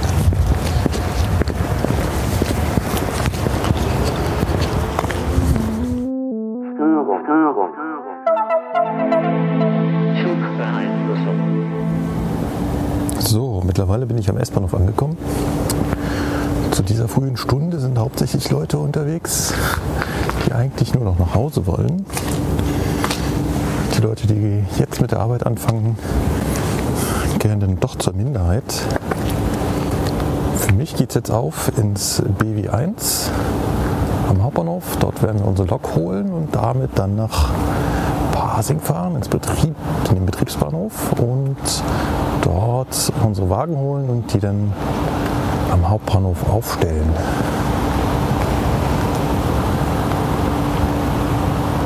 denke mal, in der S-Bahn werde ich nicht mit euch reden. Da sind dann doch äh, zu viele Leute. Und dann hören wir uns das nächste Mal, wenn wir kurz vor der Lok sind. Dann bis gleich.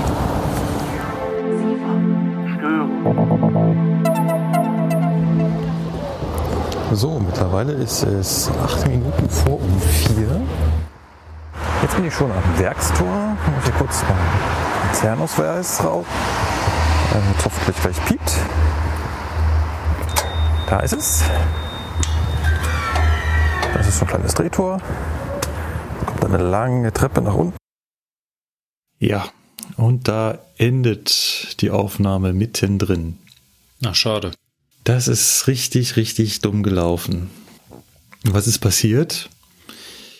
Ich habe das Ganze mit einem externen kleinen Mikro aufgenommen, was man in den Klinkenanschluss meines Handys steckt. Und ähm, ja, ich habe immerhin noch einen Klinkenanschluss, aber ich habe ihn bisher nicht gebraucht. Immer wenn ich äh, einen Podcast höre, höre ich das über so ein Bluetooth-Headset. Deswegen war der halt bisher nicht in Benutzung und scheinbar hat er einen kleinen Wackelkontakt. Das heißt, das Handy hat weiterhin aufgenommen, aber das, was da zu hören ist, ähm, das wollt ihr nicht hören. Das sind Signale aus dem All oder aus irgendeiner Zwischenwelt. Auf jeden Fall nichts Verständliches. Ja, wahrscheinlich kann man mit sich mit diesen ja. Tönen ins Internet einwählen oder so. Und das FBI hacken, ja. ja. Genau so hörte sich das an. ja. Es ist nicht die ganze Aufnahme weg. Das heißt, äh, es ist jetzt nur ein kleiner Sprung und ähm, was ich in der Zeit erzählt habe, ist, dass ich ähm, mit der Lokleitung schon telefoniert habe und mir habe sagen lassen, mit welcher Lok wir fahren. Und dann ähm, springen wir mal rein, wenn ich auf dem Weg zur Lok bin. So, und da ist sie auch schon. 245 006 noch schlafend. Ja, was jetzt kommt, ist der Vorbereitungsdienst. Das heißt, wir müssen die Lok aufwecken, Strom abziehen. Ja, die Lok hängt am Strom. Es ist ja keine E-Lok, sondern eine Diesellok. Und damit sie vorheizen kann, hängt sie am Strom. 230 Volt, das gleiche, was bei euch aus der Steckdose kommt. Der Kollege hat netterweise die Maschinenraumtür aufgelassen, aber sonderlich viel bringt das nicht. Ja, hier oben ist es kalt. Machen wir mal das Licht an. Licht geht auch so an. Gucken in das Übergabebuch. Der Kollege hat die gestern abgestellt um 9 Uhr abends und hat geschrieben, dass ein Motor wohl auskopiert ist. Naja, Schauen wir uns das gleich mal an. Der wichtigste Schalter, Batteriehauptschalter ein. Erwacht die Lok zum Leben.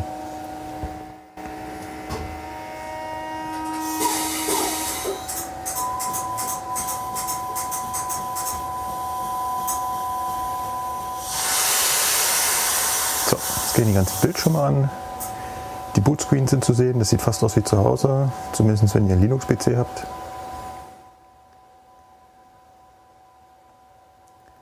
So, während der Führerstand quasi bootet, gehe ich mal nach hinten durch. Guck, dass alle Sicherungen, alle Leitungsschutzschalter eingelegt sind, alle Schalter in Grundstellung. Das Vorheizgerät ist auch schon aus. Nehme ich mir schon mal ein IX-Kabel mit. Das brauche ich nachher auf dem zweiten Führerstand zum Kuppeln.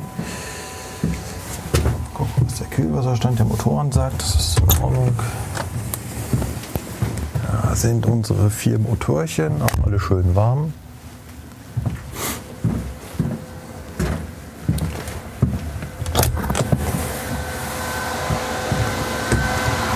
Sind wir schon auf der anderen Seite der Lok. Passierung zu laut Rauch, das ist quasi die Kühlung vom Batterieladegerät. Und jetzt sind wir am Führerstand 2 auf der anderen Seite. Und auch hier bootet die Lok noch. Die Rollos nach oben. So viel Sonne werden wir nicht haben. Jetzt sehen wir auch was. So, was wir hier machen, ist wir noch kurz Licht. Schauen dich an, ob alle Schalter in Grundstellung sind. Das sieht ganz gut aus. Dann machen wir uns auf jeden Fall noch das Schlusslicht an. Zwei rote Lichter hinten. Und dann war es auf dieser Seite schon. Dann geht es wieder zurück. Ja, das waren quasi die Anfänge, wie ich morgens ähm, die Lok erwecke. Also ich muss sagen, das ist schon irgendwie cool mit so einem Mikrofon dabei. Hat was. Es ist vor allem, nimmt es ziemlich viel Atmosphäre auf, das gefällt mir. Ja.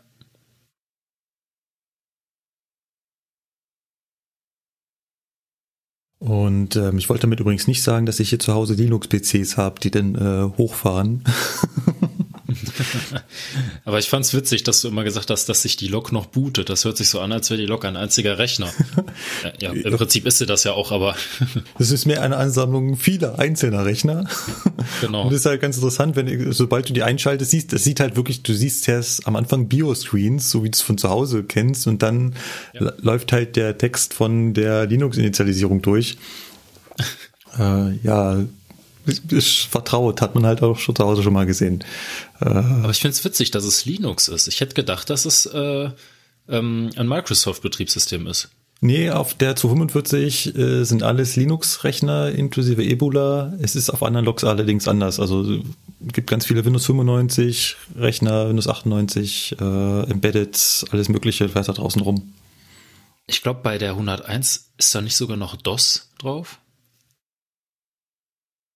Ähm, weiß ich nicht. Aber ich würde mal sagen, du hast 101 Ausbildungen die nächsten Tage. Ich glaube, du wirst das rausfinden. Also ich werde auf jeden Fall in der kommenden Folge wahrscheinlich ein bisschen was über die Einser erzählen. Okay. Ja, dann springen wir mal wieder rein in die Schicht.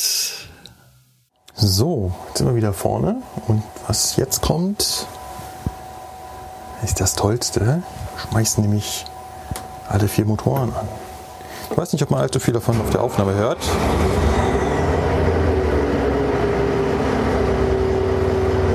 Das war Motor 1.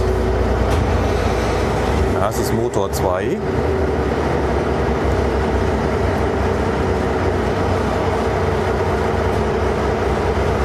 Das ist Motor 3 und ein seltenes Phänomen, die Lok macht die Motoren wirklich in der Reihenfolge an. Normalerweise sucht sie sich das immer aus. Schon mal den Fahrplan laden, das kann man nebenbei machen.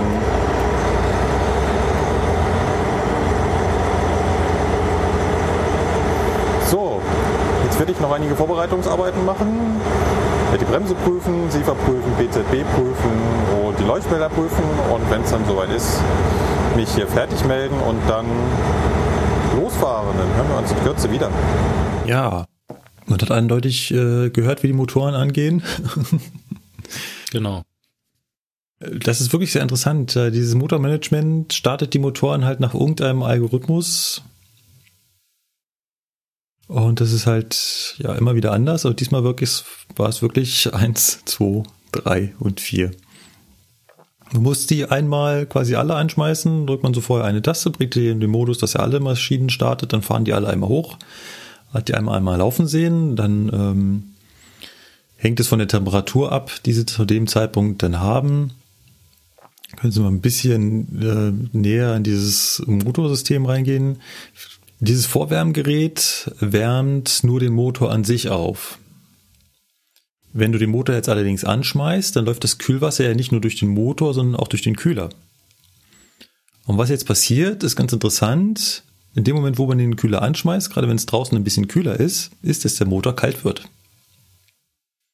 Ja klar, der muss ja erstmal eigentlich erstmal auf Betriebstemperatur kommen, ne? Ne, die Betriebstemperatur hat er schon. Das Vorwärmgerät bringt den Motor auf Betriebstemperatur auf ca. 60 Grad. Ach so, ja, ja, ach ja, klar. Stimmt. So, und wenn du jetzt den Motor anschmeißt, wird er schlagartig kalt. Also er wird er schlagartig ja. kälter. Ja, ja. Und wodurch? Ja, durch den, durch den Kühler halt, ne? Genau, weil das, was, das Wasser im Kühler wurde ja nicht vorgeheizt. Das heißt, er zieht jetzt erstmal das kalte Wasser an und damit geht die Temperatur erstmal schlagartig nach unten. Und ähm, die würdest du dann quasi, würdest du den Motor quasi laufen lassen, damit er warm wird. Wenn es draußen schon ein bisschen wärmer ist und der trotz des kühleren Wassers aus dem Kühler dann immer noch über 40 Grad bleibt, dann äh, kannst du ihn danach auch wieder ausmachen. Ja. Ich dachte, ähm, wenn die Vorheizanlage oder die Vorwärmanlage an ist, äh, läuft auch die Kühlwasserumwälzpumpe. Ja, aber quasi in einem kleinen Kreislauf. Das ist wie beim Auto. Ah. Denn ein Automotor hat auch zwei Kühlkreisläufe, nämlich einen kleinen und einen großen. Und wenn's, äh, wenn der Motor kalt ist, dann macht er nur den kleinen Kühlkreislauf an. Da läuft der, das Wasser quasi nur innerhalb des Motors und nicht durch den Kühler. Ach so. Und wenn der Motor dann warm wird, dann macht er so ein temperaturgesteuertes Ventil auf und dann läuft das äh, Wasser auch durch den, durch den Kühler. Ah, okay.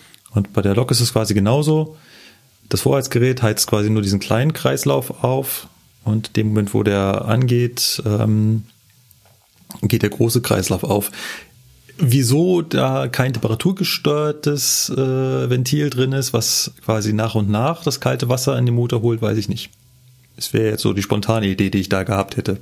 Ja, allerdings. Oder, oder man heizt halt wirklich mit dem Vorwärmgerät auch ähm, den Kühlkreislauf komplett. Aber ja, aber dann, dann heizt du ja quasi den, den Kühler und das ist ja, also ja, ne? ja gut, stimmt. Ja. Also, was, was ist der Sinn von einem Kühler? Ne? Es, er soll ja abkühlen, ne? Und dann heizt sich mit dem genau, Vorwärmgerät dagegen. Das, das, ist ja dumm eigentlich. Ja, das stimmt. Genau. Also es macht schon Sinn, dass er nur den Motor an sich aufheizt. Ähm, aber im Prinzip müsste dieses temperaturgesteuerte Ventil wie in jedem Motor da eingebaut werden. Warum das da nicht ist, keine Ahnung. Ja, was macht man da noch? Wie gesagt, das habe ich ja auch schon, ähm, das hat ja mein, mein, mein anderes Ich auch schon gesagt. Man prüft halt eben die anderen Systeme, die da noch so in der Lok sind. BZB, SIFA, man macht äh, alle Lichter einmal an, also hier die Leuchtmelder, gibt es so einen Leuchtmeldertest. Äh, Spitzensignal muss man natürlich auch anmachen und so. Pfeifeinrichtung. Dann ja, Pfeifeinrichtung immer mit so ein bisschen schlechtem Gewissen. Ja. Weil bist halt mitten in der Stadt, ne? Und so eine Pfeifeinrichtung, die pfeift halt. Ja. ja, nee, hast du recht. Also ist bei uns nicht anders. Ähm, in Düsseldorf ist es zum Beispiel so geregelt, dass du das unten im Abstellbahnhof gar nicht machen darfst. Du sollst das auf dem Weg zum Hauptbahnhof machen. Ja. Naja. Von daher, Gut, ich würde sagen, ich übergebe wieder an mein anderes Ich. So Leute, jetzt ist es 4.41 Uhr. Wir sind schon im Pasing-Blitzbahnhof. Wir haben sogar schon auf unseren Zug gekuppelt. Jetzt machen wir unsere Lok wieder an. Die haben wir gerade ausgemacht, damit wir kuppeln können. Da kommt nämlich mal die Frage, Heizung aus? Muss ich sagen, nein, weil die Lok noch nachläuft. Dann haben wir noch mal zwei unangenehme Minuten, sich mit dem Arrangierer unterhalten zu können. So. Machen wir das Spitzenlicht hier an der Kuppelstelle auch wieder aus. Und jetzt, das was ihr da hört, ist der Nachbarzug, das bin nicht ich.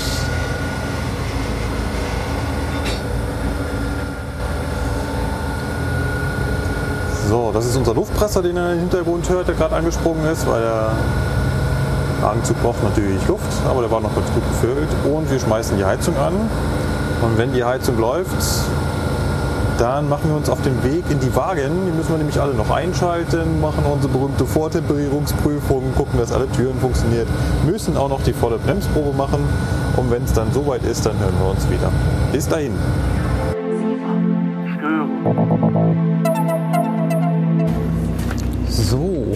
Jetzt ist es drei Minuten nach fünf. Bin mit den Wagen soweit fertig, bin gerade auf dem Weg zum Steuerwagen. Den Steuerwagen muss ich auch noch vorbereiten, also auch da Bremse prüfen, Sicher prüfen, PZB prüfen. Und wenn ich das dann habe, dann kann ich mich hier in ein paar Sekunden auch wieder fertig melden und dann können wir zum Hauptbahnhof fahren. Als Leerreise. Und am Hauptbahnhof haben wir dann auch schon um 5.52 Uhr Abfahrt Richtung Memmingen. Also noch knappe 50 Minuten. Mal schauen, ob wir das schaffen. Es ist 5.20 Uhr und wir sind am München Hauptbahnhof gerade eingefahren. Das heißt, 8 Minuten vor Plan, 5.28 Uhr hätten wir eigentlich da sein sollen. Ja, jetzt haben wir noch eine gute halbe Stunde Tätigkeitsunterbrechung. Das heißt keine Pause, aber auch nicht wirklich was zu tun. Das Einzige, was ich jetzt mache, ist hier den Führerstand noch deaktivieren. Ich werde auch die Lok nochmal ausmachen. Die Wagen sind alle schön warm, so kalt ist es draußen nicht. Da können die auch mal ein paar Minuten ungeheizt dastehen. Und dann werde ich äh, noch ein paar Minuten die Füße hochlegen.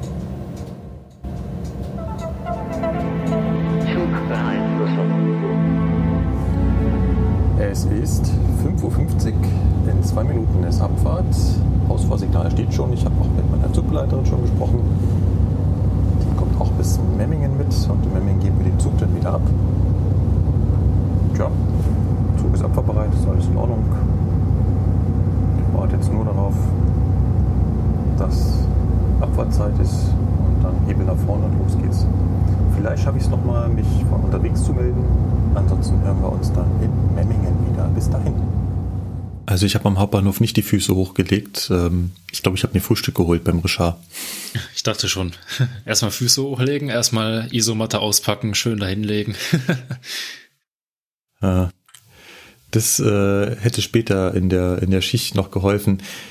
Wenn man gerade, ich meine, das ist ja schon unsere extremste Frühschicht, die wir quasi haben, die ich morgen auch wieder habe. Wenn man so ganz früh aufstehen muss, dann ist man erstmal, erstmal geht das am Anfang. Finde ich. Da bin ich dann relativ wach. Das heißt, obwohl ich mitten in der Nacht aufgestanden bin, bin ich dann äh, ja bei der Sache, sag ich mal. Ja, nee, es ist und habe dann noch keine Müdigkeitserscheinung. Das kommt dann erst im, im Laufe der Zeit. Das heißt, an dieser Stelle schon wieder hinlegen hätte gar nicht funktioniert. Wahrscheinlich so zwei, zweieinhalb Stunden später kommt dann so ein, so ein Tiefpunkt, ne? wo man dann wieder müde wird. Genau. Von daher schauen wir mal, was da noch so auf mich zugekommen ist. Die ersten 68 Kilometer haben wir hinter uns. Wir stehen in Buchlohe. Es ist 6.49 Uhr. Wir hatten hier, was heißt wir hatten hier? Wir haben hier 13 Minuten Aufenthalt. Das liegt daran, dass wir zum einen Anschluss an den Zug nach Füssen haben. Der ist also abgefahren, kurz nachdem wir angekommen sind. Sind noch ganz viele umgestiegen. Jetzt warten wir noch, dass der Zug Richtung Kempten an uns vorbeifährt. Der ist auch gerade eingefahren.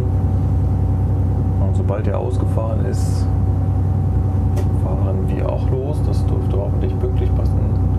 Um 6.52 Uhr und dann geht es weiter nach Memmingen. Und Memmingen geben wir den Zug dann auch schon wieder ab. Der fährt dann gleich wieder zurück und wir haben da Pause. Ja, und ansonsten stehen wir jetzt hier und warten. Die Lok läuft ruhig vor sich hin. Ja, wir haben schon Ausfahrt bekommen. Haben wir nur noch zwei Minuten. Die Lok hat auch alle Motoren mittlerweile abgeschaltet, bis auf einen, mit der sie heizt. Deswegen ist es gerade auch etwas leiser. Würde sagen, wir hören uns in Memmingen wieder.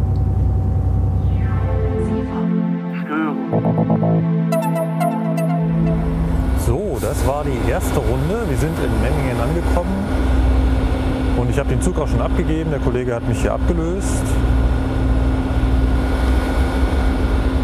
Man hört unsere 006 im Hintergrund noch vor sich hinschreien. Ich habe jetzt hier erstmal wieder Tätigkeitsunterbrechung.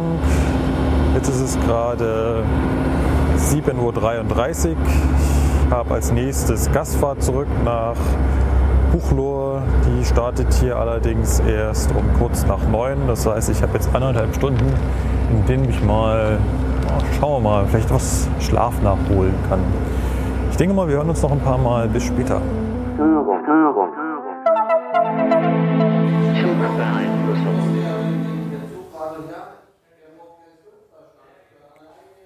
So, jetzt ist es wieder etwas leiser. Wir sind wieder in Buchlohe. Es ist jetzt drei nach zehn. Die Gastfahrt liegt also schon wieder hinter uns. Als nächstes kommt jetzt den Zug nach Füssen ablösen. Dann fahren wir nochmal einmal durch bis nach Füssen, wenden da, fahren nach München zurück und dann ist um 14.04 Uhr quasi Feierabend.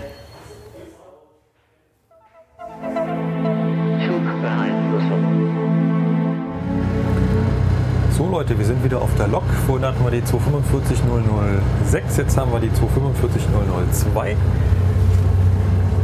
Der Kollege, den ich abgelöst habe, ist gerade abgestiegen. Das heißt, jetzt sind wir wieder alleine unter uns.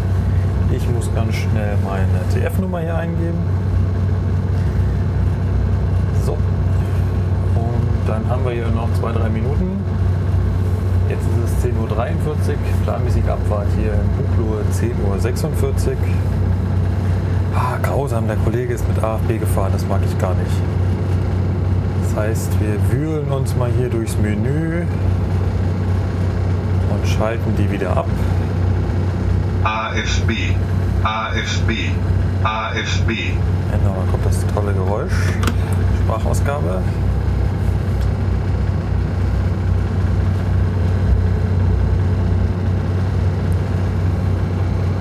Das ist auch für ganz doof gemacht, weil solange die AFB an ist, hat man ja eine AFB-Haltebremse, macht man die AFB aus, kann man nicht vergessen, die Bremse anzulegen, weil die AFB-Haltebremse, bleibt noch da.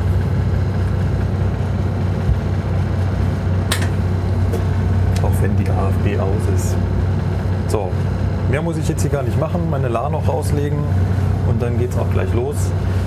Wie gesagt, unterwegs.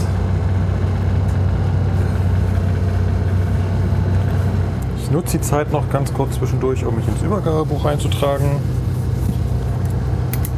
Heute haben wir den 18.02. Wir haben die Schicht 86, 31.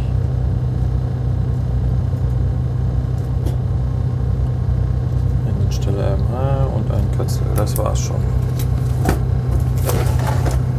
So. Und jetzt heißt es warten. Ist da? Eine Sache, die auch noch vergessen. Wir müssen uns ja auch noch ins Diensthandy einbuchen. 57. So. Hätten wir das auch. Jetzt kann es aber wirklich losgehen, sobald da vorne grün wird. Störung, Störung. So, jetzt melde ich mich doch nochmal von zwischendrin. Wir sind gerade in Markt Oberdorf und wer unsere Folge über SZB gehört hat, der weiß, was es hier für Besonderheiten gibt. Und zwar beginnt hier die SZB-Strecke und die muss man ganz viel gleichzeitig machen. Ich muss hier mein Gebinde nehmen. Fahrdienstleiter, beziehungsweise hier heißt der Zugleiter. Der wird mich auch gleich anrufen. Dann muss ich darauf achten, dass der Kollege hinten den Sender einhängt. Der winkt mir dann auch, dass er das erfolgreich gemacht hat. Und nebenbei ja, aktiviere ich hier wieder die AFB.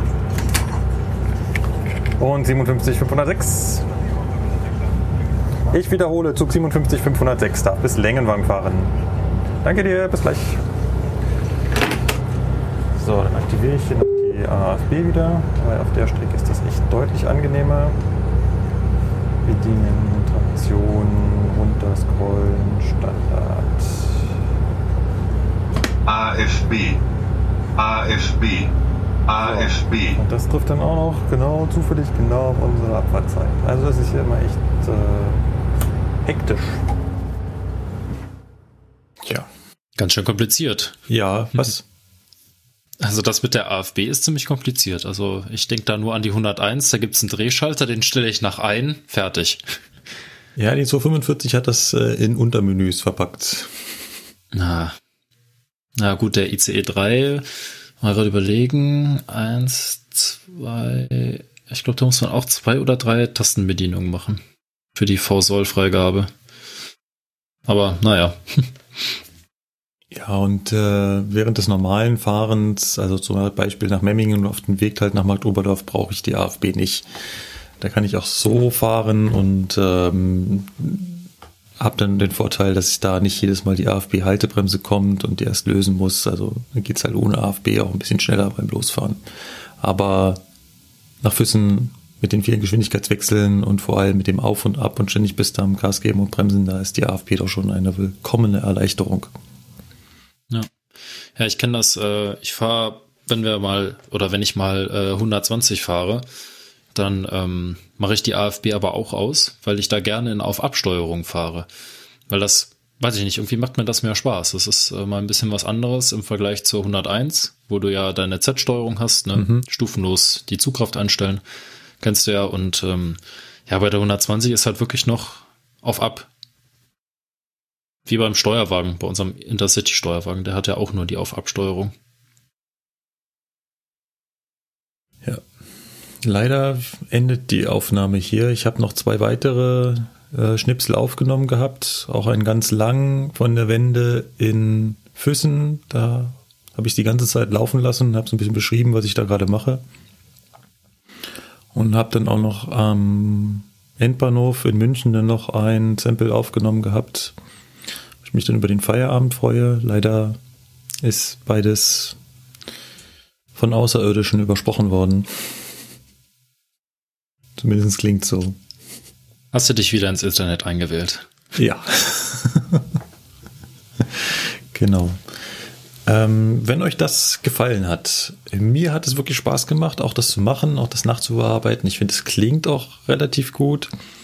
Ich würde es gerne wieder machen. Schreibt doch, ob ihr gerne nochmal dabei sein wollt. Vielleicht mal eine ganz andere Schicht, vielleicht im 440 oder vielleicht auch mal auf einer Bereitschaft, wo man viel hin und her rennen muss. Wenn euch, wenn ihr da Interesse dran habt, dann in das Feedback bitte. Also ich hätte da Interesse dran. Aber ich darf ja nicht darüber abstimmen. Ja, die, wie das bei den Gewinnspielen immer so ist. Richtig. Wollen wir zu unserem Spiel übergehen? Ja, können wir machen. Ich habe leider immer noch kein Intro. Ich nehme mir das für die nächste Folge vor. Ja. Und ähm, da kriegen wir garantiert was hin. Hättest du geglaubt, dass der Buchstabe C so schwer wird? Äh, nee, also ich habe ehrlich gesagt gedacht, dass so Buchstaben wie Y oder X schwer werden, ja. aber dass wir schon nach dem dritten Buchstaben äh, ins Grübeln kommen, welchen, welchen Begriff wir denn jetzt erklären, ist schon, naja, überraschend. Ja, also ich äh, habe auch gesucht und gesucht und ähm, mir ist nicht so richtig Schönes eingefallen. Ich wollte schon um mehrere Ecken denken und habe mir überlegt, das C, wie sieht denn das aus? Vielleicht könnte ich auch Kurven beschreiben, weil das ist doch so eine gebogene Kurve, wenn man sich das C anguckt. Aber mir ist da noch was Besseres eingefallen. Und zwar, alle ihr da draußen, die gerade zuhört und ähm, vielleicht gerade eine Hand frei habt, Vielleicht habt ihr, schaut mal ins Portemonnaie, eine Fahrkarte dabei von der Bahn. Ich habe hier eine, eine Freifahrt, das heißt eine, die nur mittlerweile kostet sie 1,50. ja. äh, aber die äh, ja, quasi kostenlos ist für uns. Da steht ein kleines Kürzel drauf und das steht eigentlich auf allen DB-Fahrkarten drauf. Und zwar das Kürzel CIV. Steht das bei dir auch drauf? Hast du gerade eine Fahrkarte rausgekramt? Ja, also auf meiner Freifahrt steht das auch drauf, ne? CIV und dann dahinter so eine Zahl. Genau. CIV und so eine Zahl. Und was es damit auf sich hat, das erkläre ich. CIV nach, äh, naheliegend beginnt halt mit C, deswegen das ist unser Wort. Was ist das CIV? Das CIV ist ein Abkommen. Und zwar ist es äh, ein Abkommen zur Durchführung äh, äh, des Beförderungsvertrages und über die Haftung der beteiligten Bahnen im internationalen Eisenbahnpersonenverkehr. Und eigentlich ist das eine französische Abkürzung und die heißt folgendes. Convention relative aux transports internationaux ferroviaires. Ja, leider ist mein Französisch etwas eingetrocknet. Ähm, Gesundheit. Ich habe mir da mal Unterstützung gesucht. Also wenn ihr das gerade nicht verstanden habt, hier nochmal. Convention relative aux transports internationaux ferroviaires. Ach, das klingt doch toll, oder? Also Französisch hat schon einen angenehmen Sprachklang. Äh, nein. Nicht? Also ich lese jetzt Nein. mal die, die deutsche Übersetzung davon vor. Das ist einheitliche Rechtsvorschriften für den Vertrag über die internationale Eisenbahnbeförderung von Personen und Gepäck. Ach, das hört sich so richtig schön deutsch an. ja. genau. Ja, äh, ja, nee, also beides ist irgendwie furchtbar, aber naja. Echt? Also ich finde dieses Französische, ja, also wenn ihr es euch gefallen hat, ich, ihr könnt ja nochmal zurückspringen und euch das nochmal. Ich, ich finde, es klingt gut. Ja, ja. Wir können das natürlich auch als äh, Dauerwiedergabe so eine Stunde oder so äh, dann ans Ende vom Podcast packen. Da kann man sich eine Stunde lang in der Loop-Wiedergabe dieses diesen Begriff anhören. Toll. Ja. Also im Personenverkehr werden internationale Fahrscheine auf Basis dieses CIV-Abkommens äh, ausgestellt und deswegen steht das halt auch auf diesen Fahrkarten drauf. Und jetzt kommen wir noch zu dieser Zahl, die dahinter steht. Und da könnte man sich ja fast denken, dass äh, bei einem internationalen Abkommen und internationalen Fahrkarten, was könnte denn da irgendwie noch äh, sinnvoll sein, was man damit draufschreibt? Ein Ländercode. Also der, die 1080, die bei dir draufsteht, äh, Lukas, die wahrscheinlich auch bei allen unseren genau. Hörern draufsteht, ist der Ländercode für Deutschland. Hoffentlich bei dir auch. ja, bei mir auch. Solltet ihr da allerdings eine 1187, also eine 1187 drauf finden, dann äh, konntet ihr mit dem französischen Schnipsel gerade wahrscheinlich viel, viel mehr anfangen. Das ist nämlich der Ländercode für Frankreich. 0073 ist der für Griechenland, äh, 1170 für Großbritannien, 0083 für Italien, 0054 für Tschechien, 0072 für Serbien und so weiter. Da gibt es eine ganze Tabelle. Habe ich vorher auch nicht gewusst. Habe ich mir auch erst in der Sendungsvorbereitung rausgesucht, was es da mit diesem CIV auf sich hat. Ich habe das ehrlich gesagt äh, so bewusst noch nie auf der Fahrkarte gesehen. Erst als du gerade eben meintest, hast du mal auf so eine Fahrkarte geguckt, ganz oben links. Ja, ja äh, vorher noch nie drauf geachtet, ehrlich gesagt. Es ist nicht ganz genau nur für Deutschland äh, der Code, sondern äh, einzelne deutsche Bahnen haben auch andere Codes. Wenn ihr zum Beispiel vom HKX eine Fahrkarte habt, da sollte 3254 draufstehen. Persönlich habe ich keine HKX-Fahrkarte, deswegen kann ich das äh, gerade nicht kontrollieren. Aber auch bei 1080 sollen noch andere Verkehrsunternehmen dabei sein als die DBAG. Aber ähm, ja, viel zu viel unnötige Details. Was hast du rausgesucht, Lukas? Ja, Markus, bist du schon mal in einem Liegewagen durch die Gegend gefahren? Nee, ich war mal im City Nightline, aber ich habe da die ganzen normalen Sessel genutzt. Also diese Sesselsitzwagen. Ah. War auch ganz cool. Da hat man, äh, also zumindest hatte man so eine Reihe da für sich. Also man hatte quasi keinen direkten Sitznachbarn. Und daher war okay. das noch ganz angenehm. Und es waren halt ähm, die, die, ach, wie hießen die denn, diese besonderen Wagen? Diese spanischen. Die waren von einem spanischen Hersteller, glaube ich, wenn ich das richtig in Erinnerung habe. Ah, du meinst die Talgo-Wagen? Ja, genau, die Talgos. Ja, Talgo, ja. Hm. Ja, in dem war das noch. Ja, mein, mein Buchstabe bzw. mein Begriff hat leider nichts mit den Talgos zu tun. Das kommt dann ähm, erst bei T. ja, genau. Also dauert noch ein bisschen. Nee, aber ähm, ich habe mir gedacht, C, das kommt ja bei uns im Fernverkehr schon mal vor, dass man das an den Wagen sieht. So ein Wagen hat ja in der Regel also alle Wagen bei uns haben eine Anschrift und aus dieser Anschrift lässt sich halt erkennen, was das für ein Wagentyp ist. Also zum Beispiel ein äh, BNRZ-Wagen, das ist so ein alter N-Wagen. Ne? B halt für zweite, zweite Klasse. Klasse. N ist wofür, Markus? Ähm, war das nicht irgendwie mit Mittelgang oder sowas? Ja, Nahverkehrswagen mit 24,5 Metern, Großraum mit Mittelgang in der zweiten Klasse. Gut. Genau. ja, ich habe halt hier gerade die Vorschrift vor mir. Naja, auf jeden Fall, ähm, aus dieser Anschrift kann man halt entnehmen, was der Wagen für ein Typ ist, beziehungsweise was er für eine Inneneinrichtung hat, wie er geheizt wird und so weiter. Und bei Liegewagen steht in dieser Anschrift ein C. Und dieses C steht wahrscheinlich französisch für Cochette oder wie auch man auch immer das ausspricht. Ich hatte leider kein Französisch. Naja, was heißt leider? Auf jeden Fall ähm, hat das halt was mit Couch zu tun. Und ähm, in unserer Unterlage steht halt drin, dass es sich bei dem C um einen Reisezugwagen mit Sitzplätzen handelt, die in Liegeplätze umgewandelt werden können. Also zum Beispiel einen BCM-Wagen. Und äh, wie muss man sich das vorstellen? Man hat im Prinzip ein ganz normales Abteil und man kann dieses komplette Abteil umbauen zu einem äh, Abteil mit Liegeplätzen. Und äh, wir werden auch den Wikipedia-Artikel zum Thema Liegewagen mal ähm, in den Shownotes verlinken. Da kann man sich das schön angucken, wie das dann von innen aussieht. Ich denke mal, äh, Leute von uns oder von den Zuhörern, die schon mal mit dem City Nightline gefahren sind oder auch mit dem Nightjet von der, ähm, von der ÖBB, äh, die werden das wahrscheinlich kennen.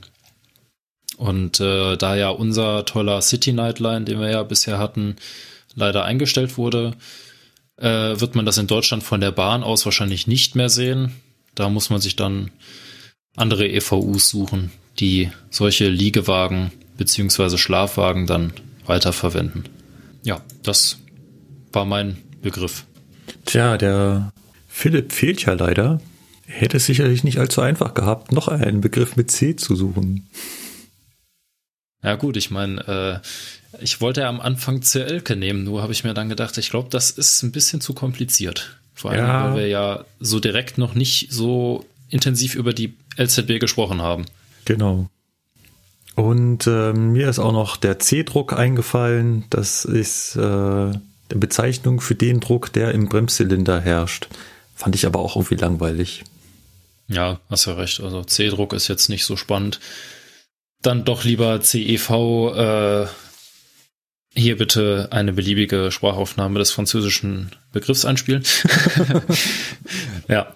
Ja, das war unser Spiel. Nächstes Mal auch mit Intro. Brauchen wir denn auch ein Intro für die Presseecke? Ach nee, jetzt ist es mal langsam gut mit den Sonst blicken wir ja gar nicht mehr durch hier. Vielleicht so wie es mit Schreibmaschinen oder so. Oder so, so, so ein Tickergeräusch. Ja, ja, das, also wie gesagt, äh, du hast da freie Wahl. Okay. Dann kommen wir zum ersten Artikel und ah, da muss ich so ein bisschen aufpassen. Nicht, dass ich jetzt schon wieder anfange, über die GDL zu haten. Aber das, was der Herr Weselski da wieder abgelassen hat, das ging, also äh, muss man sich echt an den Kopf fassen. Aber glücklicherweise bin ich nicht der Einzige, der das für total im Humbug hält.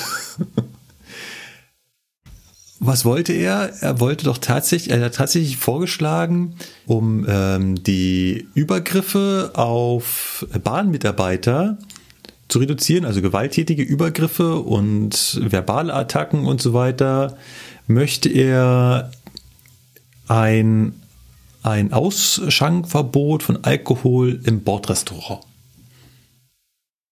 Zum Schutz der Mitarbeiter. Aha.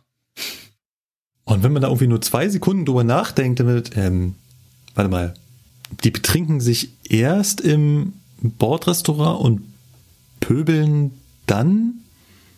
Sind das nicht eigentlich eher die, die schon betrunken ankommen und pöbeln? Ja, würde ich jetzt auch mal vermuten. Also wie viel Prozent der Leute besaufen sich denn im Zug so sehr, dass sie dann anfangen zu pöbeln? Das ist doch eher, also wenn sowas passiert, dann ist es doch eher der geringere Fall. Mal abgesehen davon hat das Problem jede Kneipe und jeder Wirt weiß, ab welchem Punkt er einem Gast aufhört, Alkohol einzuschenken. Und ich glaube, das können die äh, Mitarbeiter im Bordbistro auch machen, wenn die jemand mitkriegt, dass sich da jemand mit ja, was gibt's denn da? Wein und Bier, ne? Ich meine, ja, du kannst ja da keinen schon. harten Alkohol bestellen. Nee, nee, sowas haben die nicht. Die haben, glaube ich, tatsächlich nur Wein und äh, hier Pilz und so weiter. Ja. Also wenn ich mitbekomme, dass sich da jemand so mit Bier, also abgesehen davon ist vorher das Portemonnaie alle, ich meine, das billigste Bier ist jetzt auch ja, nicht. Das stimmt. Aber dann können sie ja zumindest immer noch sagen, du äh, lieber nicht mehr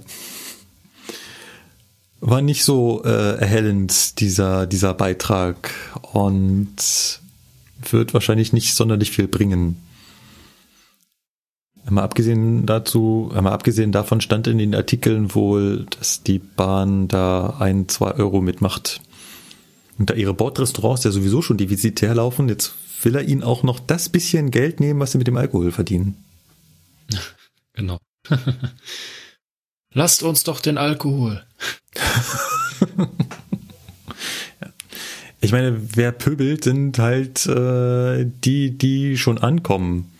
Und wenn, wenn, wenn sie betrunken sind. Und äh, man denke nur an die Fußballfans. Die betrinken sich im Stadion und nicht im Zug. Und wenn sie sich im Zug betrinken, dann haben sie den Alkohol mitgebracht. Ja. Und richtig. das wiederum ist äh, schon vielerorts verboten. Zum Beispiel in der S-Bahn München darf man nirgendwo Alkohol trinken. Echt? Das Ja. wusste ich gar nicht. Hält sich zwar kein Schwein dran, aber, Ja, doch. Das ist wie mit dem Rauchverbot auf den Bahnsteigen. aber beim Rauchverbot auf den Bahnsteigen darf zumindest eine, Spra eine Strafe ausgesprochen werden, soweit ich das, also ein Bußgeld quasi. Das gibt es bei dem Alkoholverbot nicht. Die dürfen maximal von der Fahrt ausgeschlossen werden. Okay. Ja. Gut. Kommen wir von dämlichen Alkohol zu einem dämlichen Artikel über DB Cargo. Also der Artikel an sich in der Zeitschrift Wirtschaftswoche ist jetzt an sich gar nicht so dumm. Da geht es halt um die Probleme von DB Cargo und warum die nicht so wirklich wirtschaftlich arbeiten. Ist ja auch irgendwie so das Sorgenkind, wird immer wieder gesagt. Allerdings die Argumente, die da drin, also zu, vor allem so ein Argument, äh, da muss ich doch so ein bisschen schlucken.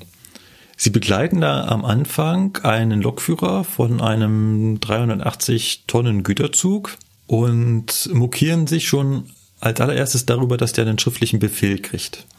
Also sie schreiben hier, dass er halt eben seine 380 Tonnen von 100 auf 0 abbremsen muss, um dann die Tür zu öffnen und einen Zettel äh, entgegengehalten zu bekommen, den er dann unterschreiben muss. Ja, und auf dem Zettel steht halt eben, dass er im Kilometer 24,074 Schritttempo fahren muss. Also wahrscheinlich Probleme mit dem Oberbau oder sowas. Ja. Wohl Schritttempo fahren? Wann kriegt man denn so Schritttempo fahren Befehle? Kriegt man die überhaupt?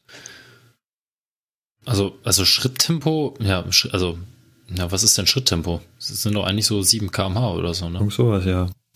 Also normalerweise, also das, das kleinste, was ich jetzt kenne, ist zum Beispiel, äh, kam ja auch in der Zwischenprüfung dran, äh, du hast ein HV 73 angelegt, ohne Sperrschloss.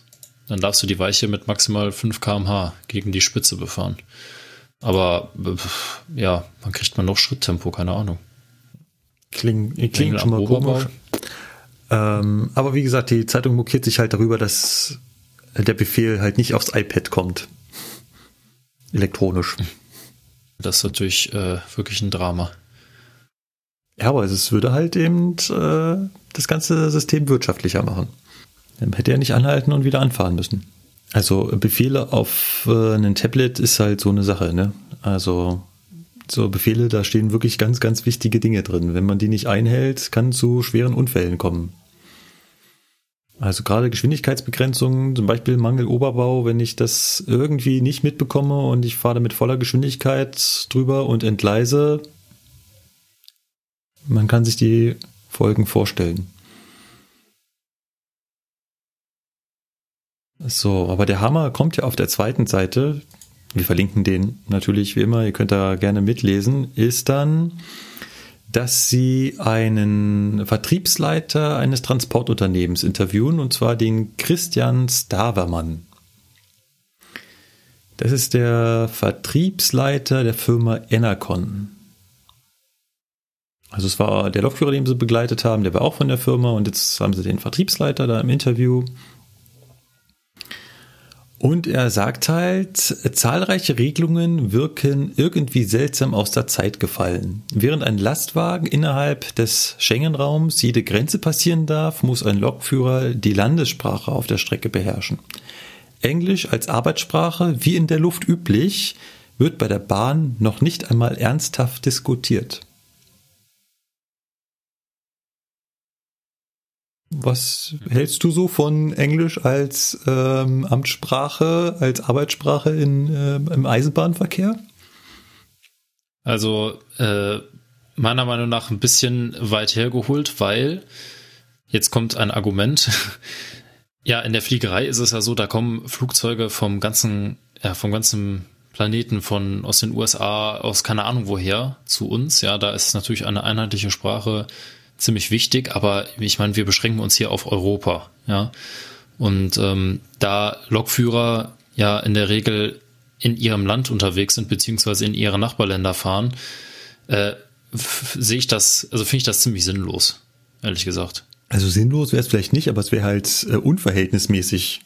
Also Ja, okay. Sagen, sagen wir unverhältnismäßig, das trifft's eher, ja. Also es ist nicht sinnlos, aber es ist etwas äh, unverhältnismäßig beziehungsweise überzogen. man stelle sich vor, dass man jeden Mitarbeiter auf dem deutschen Schienennetz sowohl von Infrastruktur als auch von den Eisenbahnverkehrsunternehmen jetzt Englisch können müssten. Von 0 auf 100. Also ist praxisfern, jedergleichen. Ja. so schön der Gedanke auch ist, geht's halt nicht und macht irgendwo auch keinen Sinn, weil wir sind halt zum großen Teil auf unserem eigenen Staatsgebiet unterwegs. Und äh, es ist in der Luftfahrt auch so, dass äh, ich da auch Deutsch sprechen kann. Das heißt, ähm, der Flugfunk für VFR, für Sichtflug äh, kann auch auf Deutsch stattfinden. Ist immer ganz lustig. Das sind die ganzen Begriffe, die man nutzt, nur auf Englisch hört, die kommen dann da auf Deutsch. Und andersrum gibt es auch Länder, wenn man da hinfliegt, dann hilft einem der Englisch nicht sonderlich weiter. Gerade wenn es so in Richtung Frankreich geht, da fangen dann an, die Fluglotsen plötzlich Französisch zu sprechen. Ah, okay. Da ist dann mit Englisch ganz schnell Schluss. Die haben sich da die Franzosen so ein bisschen. Aber das nur als Randbemerkung. Was mich eigentlich schockiert hat, ist der, ist der nächste Absatz. Stavermann, also dieser Vertriebsmensch, Vertriebsleiter, fordert einheitlich einen fairen Wettbewerb. Ein Lokführer darf zum Beispiel selbst in Deutschland nur auf Strecken fahren, die er kennt. Kollege Assmann musste mehrmals von Magdeburg nach Lippstadt fahren, also das war der Lokführer, den wir vorher gehört haben, bis er den Güterzug alleine steuern durfte. Und das, obwohl ein schienengeführter Zug gar nicht vom Weg abkommen kann und automatisch gebremst wird, wenn er das Höchsttempo überschreitet. Wow. Also wie man innerhalb von zwei Sätzen so viel Schwachsinn schreiben kann, ist schon eine Kunst. Ja. Dachte ich mir auch. Also ich glaube, wir haben schon mehrfach erwähnt, dass ein Zug nicht automatisch gebremst wird, wenn er das Höchsttempo überschreitet. Man kann das ja wohl ohne Probleme schaffen, zu schnell zu fahren und damit Unfälle zu bauen und äh, Menschen umzubringen. Man siehe Unfall Bahnhof Brühl. Mal eben zu schnell gefahren, da hat nichts gebremst und schon sind zehn Menschen tot. Und angesichts dieses Ereignisses, Herr Redakteur, würde ich mir solche Sätze ganz arg überlegen. Ja. Punkt eins. Punkt zwei. Ja, wir müssen Streckenkunde haben. Und gerade wer einen Güterzug steuert, ist, glaube ich, ganz froh darüber, dass er weiß, was da auf ihn zukommt. Ja. Weil Es ist halt, die Leute äh, bedenken halt nicht, dass wir halt nun mal keine Gummieisenbahn sind, sondern dass wir halt auf der Schiene fahren. Und das ist auch gut so. Und dass unser Bremsweg ein Ticken länger ist als der auf der Straße. Ja. Und gerade wenn es dann bergab geht, dann weiß man mit seiner Streckenkunde, äh, hier fahre ich jetzt nicht VMAX den Berg runter, wenn ich weiß, da hinten in der Kurve könnte womöglich, also da hinten in der Kurve kommt halt eben das äh, einfache Vorsignal, das ist äh, in der Hälfte der Fälle auf Halt erwarten, da fange ich dann vorher schon an zu bremsen. Aber das kann ich halt nur, wenn ich Streckenkenntnis habe. Und wenn ich das nicht habe, dann ist das gefährlich. Und das sind keine unfairen Wettbewerbsbedingungen, sondern das sind einfach Vorschriften, die dazu dienen, dass die Eisenbahn so sicher ist, wie sie ist. Und das möchte bitteschön auch so bleiben. Ja.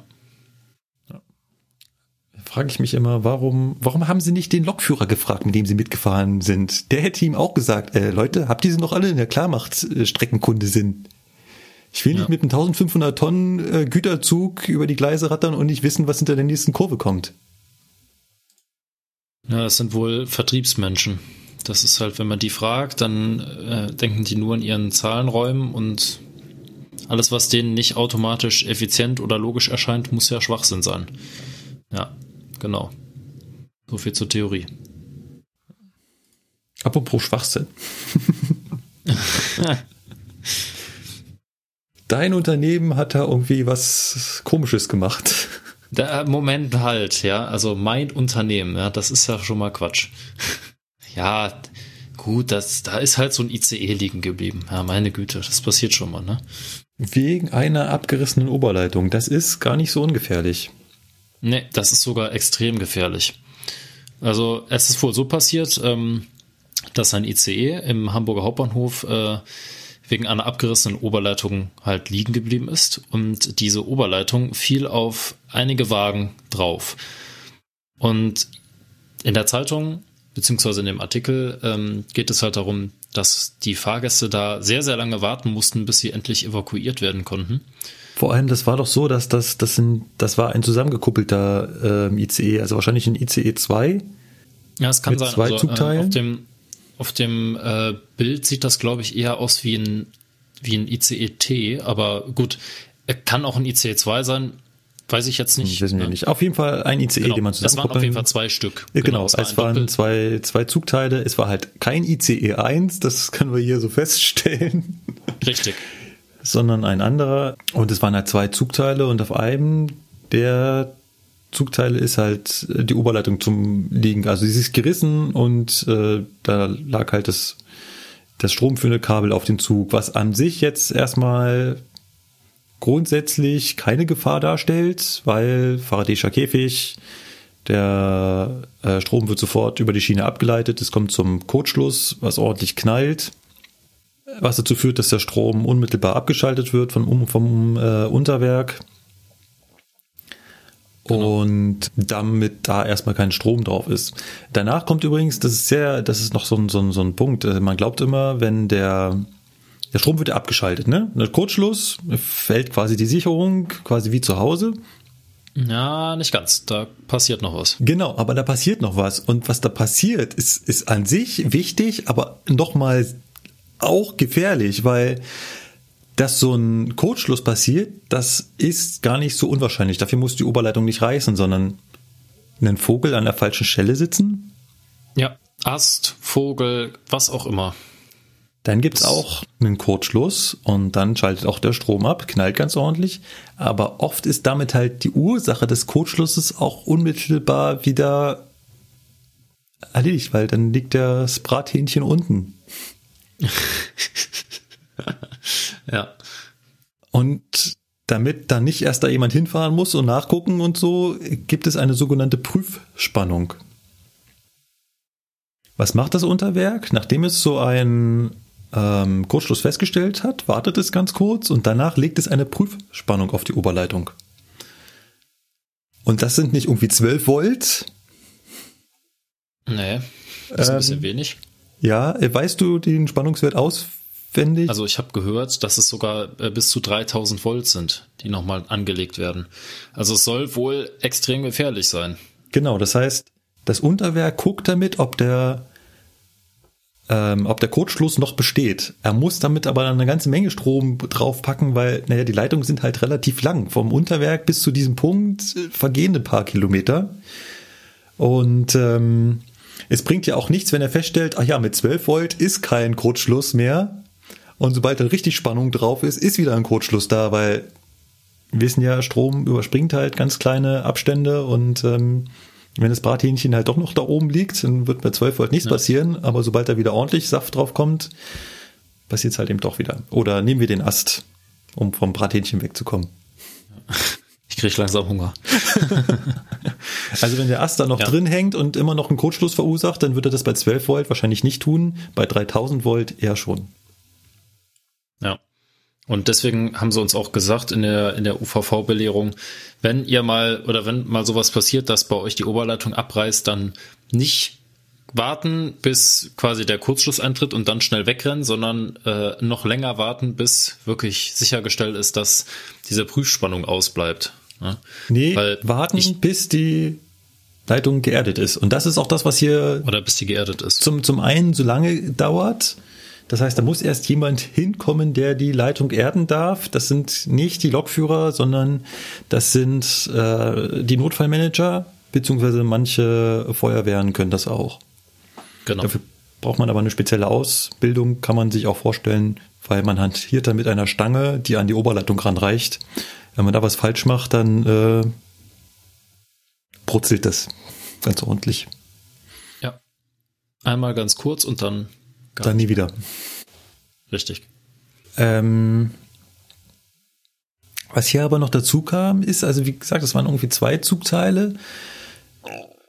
dann war es so, dass sie einen Zugteil relativ schnell evakuieren konnten, nachdem halt die Oberleitung geerdet war, aber der andere, da sind sie irgendwie nicht rangekommen, oder wie habe ich das? Äh Tja.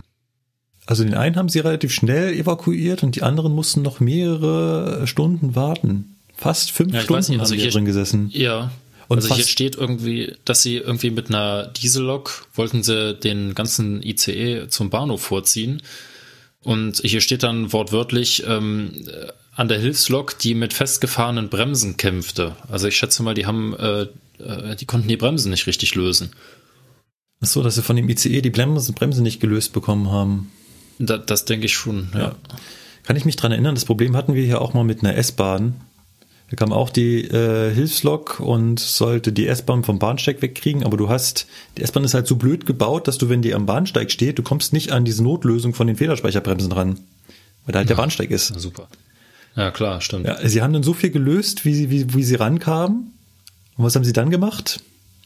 Gezogen. Ja, gezogen. Ja. Und, ja, was willst du machen? und da Also hat die, äh, die Diesellok hat mit einem so 423 Dann mach dir kurz einen Prozess mit. Da macht die kurzen Prozesse, also das ist der egal. Aber mit so einem ICE, äh, Doppeltraktion. der hält wahrscheinlich schon besser fest, ja. Aber fünf Stunden Genau. und vor allem fünf Stunden ohne Strom ist schon echt lange. Ja. ja. Ich meine, gut, man muss ja bedenken, es wird kalt. Äh, die Notbeleuchtung geht auch irgendwann mal aus. Na, Ja, die, na okay, die halt Notbeleuchtung blöd, wird ne? noch gehalten haben. Die Notbeleuchtung Ja, davon, ja, ja, nee, das ist aber klar. du hast halt keine Frischluft. Keine Frischluft, ja, keine Heizung. Ja, das heißt irgendwann, okay, als, der, als, die, Er- als die Erde geerdet war, ach Gott, als die Oberleitung geerdet war, dann konntest du ja wenigstens mal Türen zum Lüften öffnen oder so. Fenster hatte er leider auch keine, so ist es ja nicht. Also, äh, Ja, das ist schon alles nicht so einfach. Das ist schade, dass es da nicht besser geklappt hat. aber manchmal ist es halt, ist es halt ein bisschen verhext. Ne? Also je nachdem, äh, wie die Oberleitung auf diesen Zug gefallen ist, kann man ja auch nicht einfach losfahren, sondern da muss man erstmal gucken, dass diese Oberleitung von dem Zug entfernt wird, weil ansonsten hat man nämlich noch mehr Oberleitungen auf dem Boden liegen. Ja, klar. Und ja, äh, ja je nachdem, was da passiert ist, es kann ja auch schon mal vor, äh, vorkommen, dass sich so ein Stromabnehmer in der Oberleitung verheddert und das der Auslöser dafür ist, dass äh, die Oberleitung runterfällt. Und da muss man natürlich schauen, ob der Zug überhaupt noch äh, irgendwie ansatzweise weiterfahren kann oder ob der jetzt so stark in der Oberleitung hängt, dass er halt vor Ort einfach komplett evakuiert werden muss. Ja, wahrscheinlich haben sie sich dazu entschieden, ihn wegzuschleppen und haben erst, als das nicht funktioniert hat, die Leute einzeln evakuiert. Und hätte man das zuerst gemacht, wäre es wahrscheinlich schneller gegangen. Aber naja, hätte das mit der Diesellok äh, funktioniert, wäre es halt einfacher gewesen. Alle an den Bahnsteig ran und dann. Äh, Ja, klar. Weil so auf der Strecke evakuieren ist halt auch nicht ungefährlich. Ja, da weil ist dann zwar so kein Strom, aussah- aber äh, So, stolperfrei. so wie es aussah, stockduster und äh, ne, dann irgendwo unwegsames Gelände. Genau, da musst du jeden Einzelnen quasi an die Hand nehmen und raustragen und ähm, Ja, ja, ja. Ja. Je nach äh, örtlichen Begebenheiten, wenn es so richtig auf freier Strecke zweigleisig, äh, zweigleisig ist, gibt's ja auch diese Rettungsbrücken. Das heißt, du fährst mit dem Ja, genau. Zug wirklich parallel daneben und dann kannst du quasi von einer Tür in die andere so eine Rettungsbrücke drauflegen und dann können die Leute ganz relativ bequem in den Rettungszug rüber äh, wechseln. Das wird auch in der Regel gemacht, wenn äh, absehbar ist, dass die Störung über einen bestimmten Zeitraum hinaus dauert, dann äh, wird das auch gemacht. Ja, aber also dann halt, wie gesagt, parallel daneben ein Gleis im richtigen Abstand sein. Ja, Äh, das hast du halt auch nicht überall. Nee, das, das stimmt, klar. Genau. Und äh, eigentlich einen ganz ähnlichen Fall haben wir dann als abschließenden Artikel.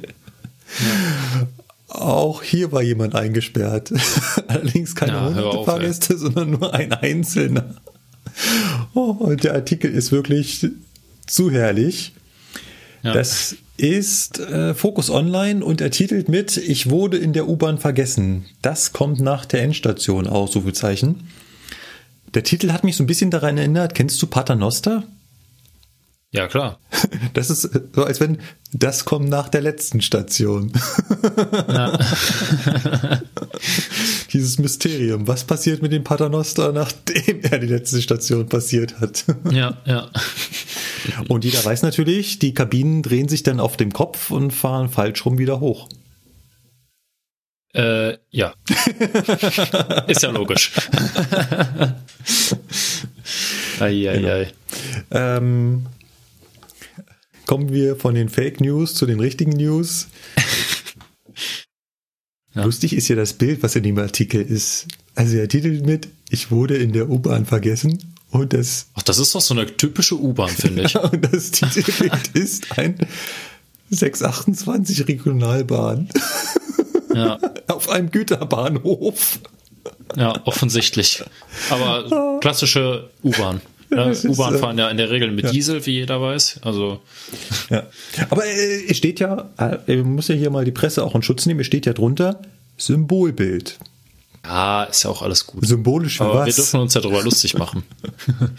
Symbolisch für, ihr habt keine Ahnung, wie eine U-Bahn aussieht oder? Genau, wir konnten leider kein Bild über eine U-Bahn finden, weil die existieren nicht. U-Bahn sind ganz seltene Wesen. Ja, äh, da gibt's auch keine Bilder zu. Also Nein. Unsere Google-Bildersuche nach U-Bahn hat leider nichts ergeben. ja. Ja. Ja, jemand hat einfach äh, vergessen oder hat es nicht mitbekommen, dass ähm, die U-Bahn an der letzten Station angekommen ist, ist drin sitzen geblieben und stand dann plötzlich im Endbahnhof. Ist nicht überall so, dass äh, einzeln durchgegangen wird. In der Regel ist es bei uns so. Also zu meinen S-Bahn-Zeiten war es immer so, wenn ich am Endbahnhof angekommen bin und habe den Zug dort abgestellt, also quasi für die Nacht oder die Tagsabstellung, wenn der länger da stand, dann bin ich jeden einzelnen Wagen durchgegangen. Ähm, und jetzt bei Regio ist es auf jeden Fall so, wenn ich den in die Abstellung fahre, dann gehe ich da durch und schaue auch an die Klos. Man darf übrigens beim Durchgehen nicht, vergessen, nicht vergessen, dass du gerade durchgehst. Das ist so ein ganz lustiges Phänomen. Im Prinzip ist Durchgehen durch den Zug ja nur, du gehst da durch und guckst halt, ob jemand drin sitzt. Der Effekt ist aber ganz oft, wenn du da durchgehst, dass du an alles andere denkst und guckst so um dich und gehst halt da durch und vergisst, ja mal genau hinzugucken, ob da vielleicht doch noch jemand in einer Ecke sitzt. Man muss sich tatsächlich darauf konzentrieren, da auch wirklich hinzugucken und nicht gerade an alles andere zu denken. Ich bin auch schon an Menschen vorbeigerannt. Und was allerdings der Fall ist, wenn der nur so in die Zwischenabstellung geht, also so irgendwie 20 Minuten oder 30 oder so draußen steht, im, im, in der Wende oder so, da hat natürlich keiner nachgeguckt. Und da ist in die Wahrscheinlichkeit schon, also schon öfter mal vorgekommen, dass jemand drin sitzen geblieben ist. Aber, aber, da sind die Auswirkungen ja auch nicht so immens. Ne? Genau. Also ich mein, aber die Leute dann fährst halt, halt nach einer halben Stunde wieder hoch. Genau. So war es hier ja, hier ja auch bei der U-Bahn. Der hat ja äh, dann auch, ist der Fahrer hingekommen und hat gesagt, keine Panik, der fährt gleich wieder zum Bahnsteiger und dann alles wieder gut. Aber die Leute kriegen natürlich in dem Moment Angst, ne, und Panik. Und das Schlimmste, was dann passieren könnte, ist, dass sie irgendwie Notentriegelung ziehen und ins Gleis ja, rausspringen. Klar. Ja. Kann auch nicht vergessen. Ja. Irgendwie fehlt mir auch so ein System, ich weiß nicht, ich bin ja draußen auch öfter mit Stöpseln in den Ohren unterwegs. Ich höre halt viel Podcasts. Man kriegt halt nichts von seiner Umwelt mit, auch keine Ansagen. Ja, das stimmt. Ich hätte gern so ein, so ein äh, System, was auf mein Handy quasi drahtlos die Ansagen des Zugs übertragen. Aber nur die wichtigen, nicht die ja, Serviceansagen, dass ich jetzt ins Bordbistro kommen soll. Ja, das, das habe ich mir auch mal überlegt, ehrlich gesagt. Also da hatten wir schon mal den gleichen Gedankengang. Das habe ich mir nämlich auch gedacht. Könnte man das nicht irgendwie so machen, wenn man sich dann schon irgendwie ins WLAN einbucht oder so, dass man dann auch diese Meldungen aufs Handy bekommt, aber äh, aber bitte nur die so wichtigen. Ja, genau. Also die elendlangen Ansagen, dass jetzt das äh, Menü für Sie im Bordbistro bereitsteht, ob man nicht vorbeikommen möchte. Oh, da bin ich so froh, dass ich nicht diesen äh, FIS Mithörlautsprecher habe wie ihr. Also ihr hört ja wirklich alles, was der Zugbegleiter hinten sagt. Das ist ja beim Fernverkehr zum Glück nicht. Sonst würde ich ja nach jedem Halt hören, ja, wir laden Sie ein auf ein leckeres Stück Kuchen oder einen heißen Kaffee und ich sitze da vorne, ich will auch. ja. ja. Ah, da bin ich ganz froh. Kaffee und Kuchen wird bei uns nicht angeboten. Wir haben in Fugger so einen mobilen äh, Verkaufsdingens und der nervt schon ah. tierisch. Weil der okay. hat auch immer den gleichen Spruch. Ah, Mensch. ja, Gott. Ich frage mich, ob das sich das lohnt. Ich meine, da kauft doch keiner was. Na. Ist das ein Service von der Bahn oder ist der vom hm, Verkehrsverbund das ist fremdvergeben quasi. Ähm, ich wollte irgendwann mal rausfinden, ob wir dafür Geld kriegen. Aber ich glaube nicht. Ich glaube, die Bahn macht das als Service, dass die da mit drin fahren können und die Leute verdienen halt das Geld, was sie da verdienen. Aber ja. das ist nur eine Theorie. Muss ich mal fragen. Das war unser letzter Presseartikel, das lustigste immer zum Schluss. Dann kommen wir zum richtig, richtig lustigen, und zwar das Feedback. Und das war das viel? Hallo? Na okay, wir haben jetzt auch zwei Monate ausgesetzt quasi. Ja, im Prinzip schon. Also es war schon eine ganze Menge und ähm, naja, dieses zwei Monate Aussetzen, ja, hat sich halt leider nicht anders machen lassen, wegen Zwischenprüfung und so weiter. Aber naja, wir genau. versuchen das jetzt wieder etwas regelmäßiger zu Definitiv. Also äh, wir haben uns auch ganz fest vorgenommen, dieses Jahr wieder die zwölf, äh, mindestens zwölf Folgen zu schaffen. Sprich eine mindestens monatlich. Genau. Von daher sind wir eigentlich noch ganz gut dabei. Wenn ich die jetzt in den nächsten Tagen rauskriege, wenn nur zwei mitmachen, dann geht das ja hoffentlich relativ schnell. Aber 2016 sind wir halt nur auf zehn Folgen gekommen. Hm. Und das muss dieses Jahr wieder mehr werden. Gut, abgesehen von diesem Tweet, mit dem wir die Sendung eingeleitet haben, haben wir auch noch einen Tweet vom Markus Völter bekommen. Das ist der Macher vom Omega Tau Podcast und der hat eine richtig gute Frage gestellt. In der letzten Folge hatten wir in unserem Spiel den Buchstaben B und der Lukas hat den Begriff Betriebshalt genommen. Genau. Und da fragt doch der Markus, was ist denn in der Praxis der Unterschied zwischen einem Betriebshalt und einem x-beliebigen roten Signal? Und die Frage ist echt gut. Ja, also ich musste auch erstmal überlegen. Also klar, ne, die, es ist ja offensichtlich, ne, bei beidem äh, ist irgendwie ein Halt vorgesehen und äh, wir haben ja gesagt, ein Betriebshalt kann halt ausgelassen werden, wenn das Signal an dieser Betriebsstelle schon Fahrt zeigt. Ne? Also, dass ich dann einfach quasi daran vorbeifahre. Genau. Und ähm, ja, er, er hat natürlich die Frage gestellt, ja, wo ist denn der Unterschied? Warum muss ich denn extra als Lokführer darauf hingewiesen werden, dass da ein Betriebshalt ist? Warum kann ich nicht einfach auch rotes Signal und fertig? Ne? Also es hat und da hattest du ja eine ganz gute Erklärung. Ja, zum einen hat es diesen angenehmen Effekt, ich muss den Fahrdienstleiter nicht nachfragen, wo wir jetzt stehen. Ja, klar. Ergibt Erklärung halt, ist ja im ne? Fahrplan. Ja. Genau, ich kann ihn höchstens anfragen, äh, ob alles planmäßig läuft und die Überholung planmäßig stattfindet oder ob er Verspätung hat oder wie auch immer. Aber im Endeffekt kann ich mir da ähm, quasi das Gespräch mit dem Fahrdienstleiter ersparen. Aber das ist, glaube ich, nicht der eigentliche Grund, warum das da, warum es diesen Betriebshalt gibt. Im Endeffekt kommt dieser Betriebshalt, also der Eintrag im Fahrplan ist, glaube ich, auch gar nicht so sehr für uns Lokführer gedacht, sondern geht eher auf die Grundlage des Fahrplans, wo denn das Ganze herkommt. Die Fahrpläne für alle Züge, die haben ja eine einheitliche Grundlage von DB Netz. Und nicht nur wir kriegen die Fahrpläne, also nicht nur wir Lokführer, sondern auch die Fahrdienstleiter. Das heißt, der Fahrplan vom Fahrdienstleiter hat im Endeffekt ja die gleiche Grundlage wie unser Fahrplan. Und für ihn ist die Information, also für den Fahrdienstleiter natürlich elementar wichtig, dass wir dort einen Betriebshalt haben. Das heißt, in seinem Fahrplan muss das auftauchen, dass er uns da zur Seite nehmen soll und er da auf einen anderen Zug warten muss, den er uns vor die Nase setzt. Ja. Also jetzt äh, nicht falsch verstehen, ne, bevor wir gleich wieder äh, Feedback bekommen von wegen was, der Feinstadt hat einen ganz anderen Fahrplan. Also das soll nur äh, im verbildlicht jetzt heißen, dass der Fahrdienstleiter natürlich einen ähnlichen Fahrplan hat wie wir. Ne? Klar, Fahrdienstleiter hat unter anderem Fahrplan für Zugmeldestellen und so weiter.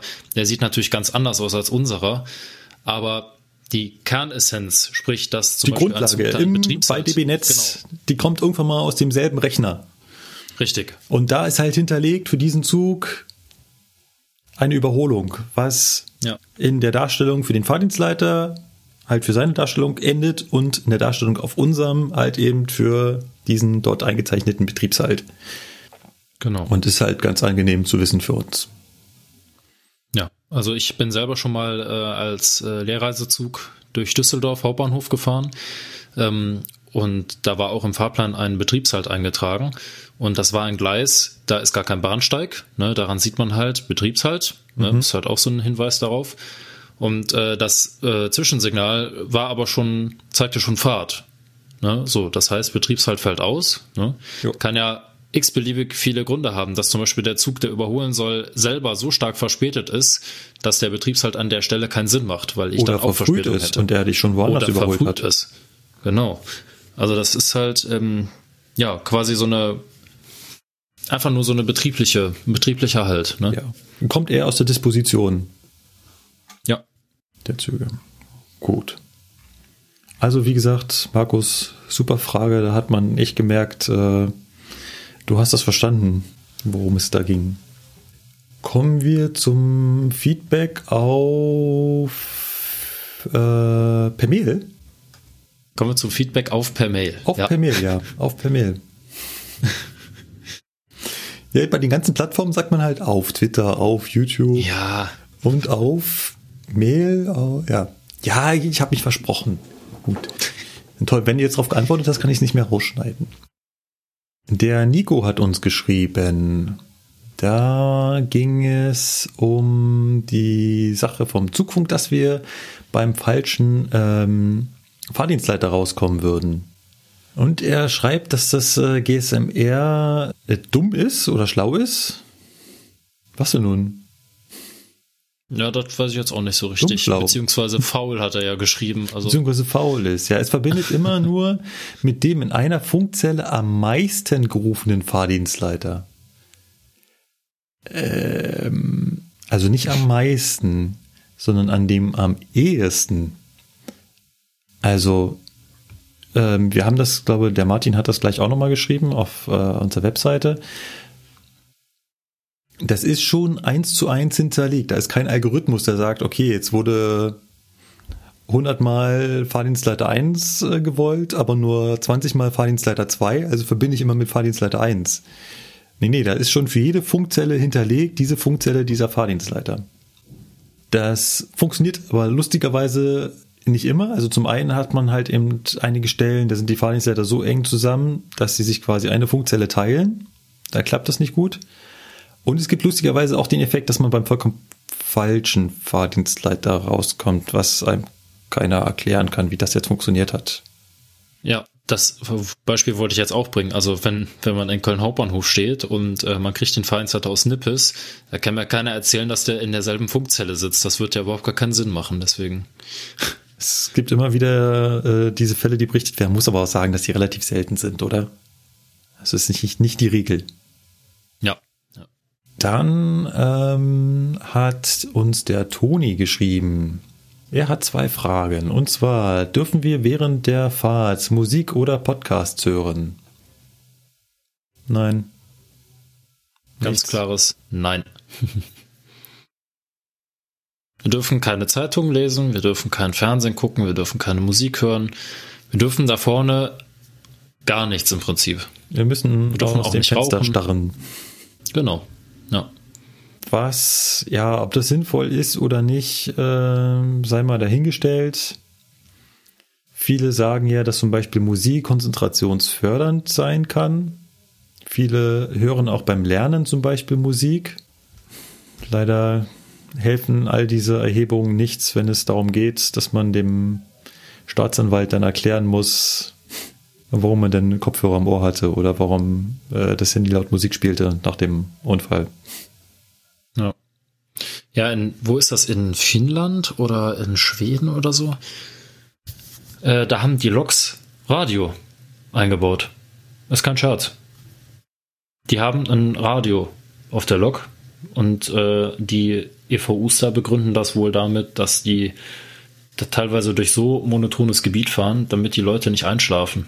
Ja, Und, es ist ja äh, auch so. Ich fand's interessant. Ja, also, also- ich hätte es nicht gedacht. Also ich habe das jetzt nur gehört. Ich weiß nicht, ob es wirklich der Wahrheit entspricht, aber ich fänd's lustig, wenn wir so ein Autoradio da hätten.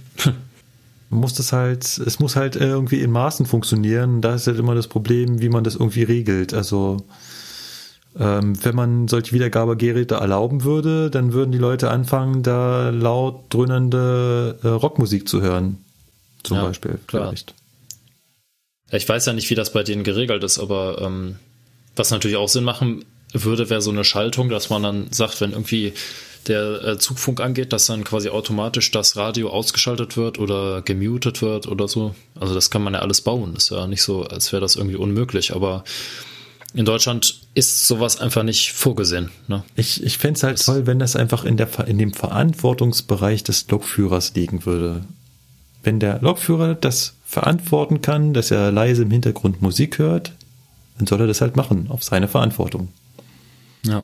Da muss er halt im Falle eines Unfalls belegen können, diese Musik hat mich nicht abgelenkt, sondern im Gegenteil, sie hat dafür gesorgt, dass ich wach bleibe. Ja. Wie auch immer. Aber es ist wahrscheinlich rechtlich äh, zu schwierig zu regeln. Das äh, ist halt in Deutschland so allgemein, man gießt lieber etwas in feste Regeln, Genau. Das ist einfacher. Der Toni hat noch eine zweite Frage und zwar, funktioniert die PCB bei Gegengleisfahrt, beziehungsweise liegen die Magnete links und rechts vom Gleis? Kommt drauf an. Fangen wir mal, fangen wir mal mit der ersten Frage an. Funktioniert die PCB bei Gegengleisfahrt?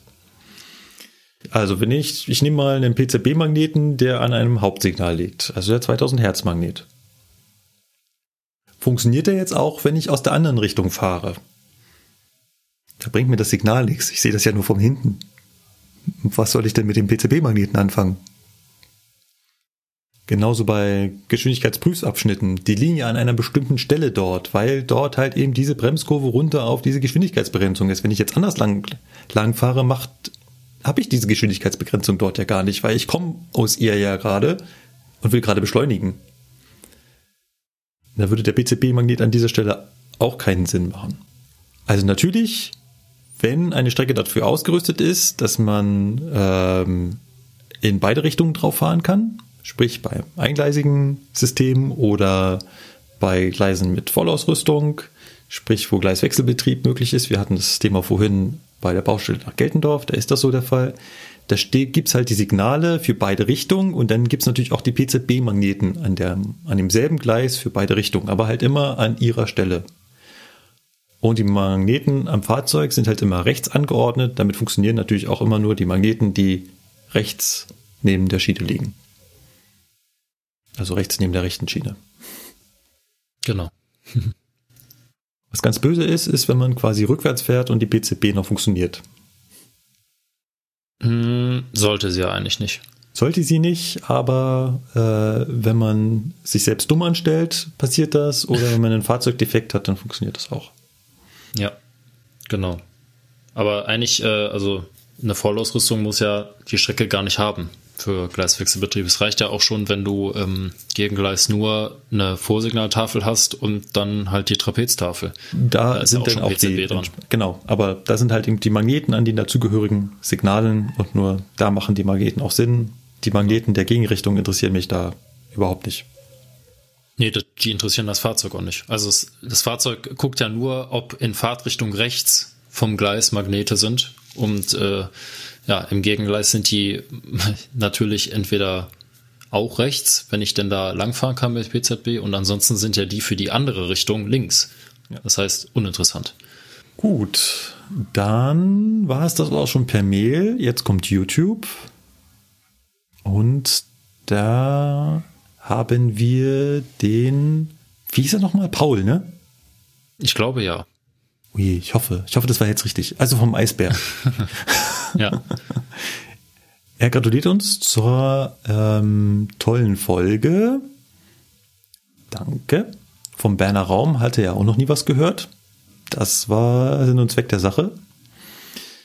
Und ja, wir machen das jetzt nach Alphabet. Dann könnt ihr nämlich jedes Mal schon mitfiebern, was wir denn beim Buchstaben D machen werden. Aber er hat auch noch eine kleine technische Frage. Ähm, dieses Beschallungsdingensbums beim 423, da fragt er, ob das über das Zugfunkgerät geht. Und ganz klare Antwort, nein, das geht nicht über das Zugfunkgerät. Diese ELA, wie das heißt, elektronische Lautsprecheranlage, geht über Steuerleitung des Fahrzeugs. So, jetzt hat er noch Fragen an, äh, an unsere S-Bahner. Hm, mal gucken, ob äh, ich das hinkriege ohne, ohne den Philipp, aber ich befürchte nicht. Ähm, er sieht manchmal Züge, die am Ostbahnhof verstärkt werden. Übrigens äh, OBF und Ostbahnhof. Wenn du Profi sein willst, schreib mal MOP für Ostbahnhof. Das heißt nämlich München Ostpersonenbahnhof. DS 100 Abkürzung. Dann sieht das so aus, als ob du ein echter Bahnprofi bist. Hatten wir ja äh, schon mal letztens, ne? Mit KW. Aber naja. Da stand in einer E-Mail KW gleich Königs Wusterhausen und ich habe nur KW gelesen und dachte, hä, Markus, seit wann kennst du dich in Wuppertal aus? Ja, war aber leider nicht Wuppertal, sondern KW für Königs Wusterhausen. Das ist ungefähr am anderen Ende von Deutschland. Jeder Berliner ja. weiß, KW ist JWD und heißt Königs Wusterhausen. Ja, als Kölner denkt man halt direkt an Wuppertal, deswegen.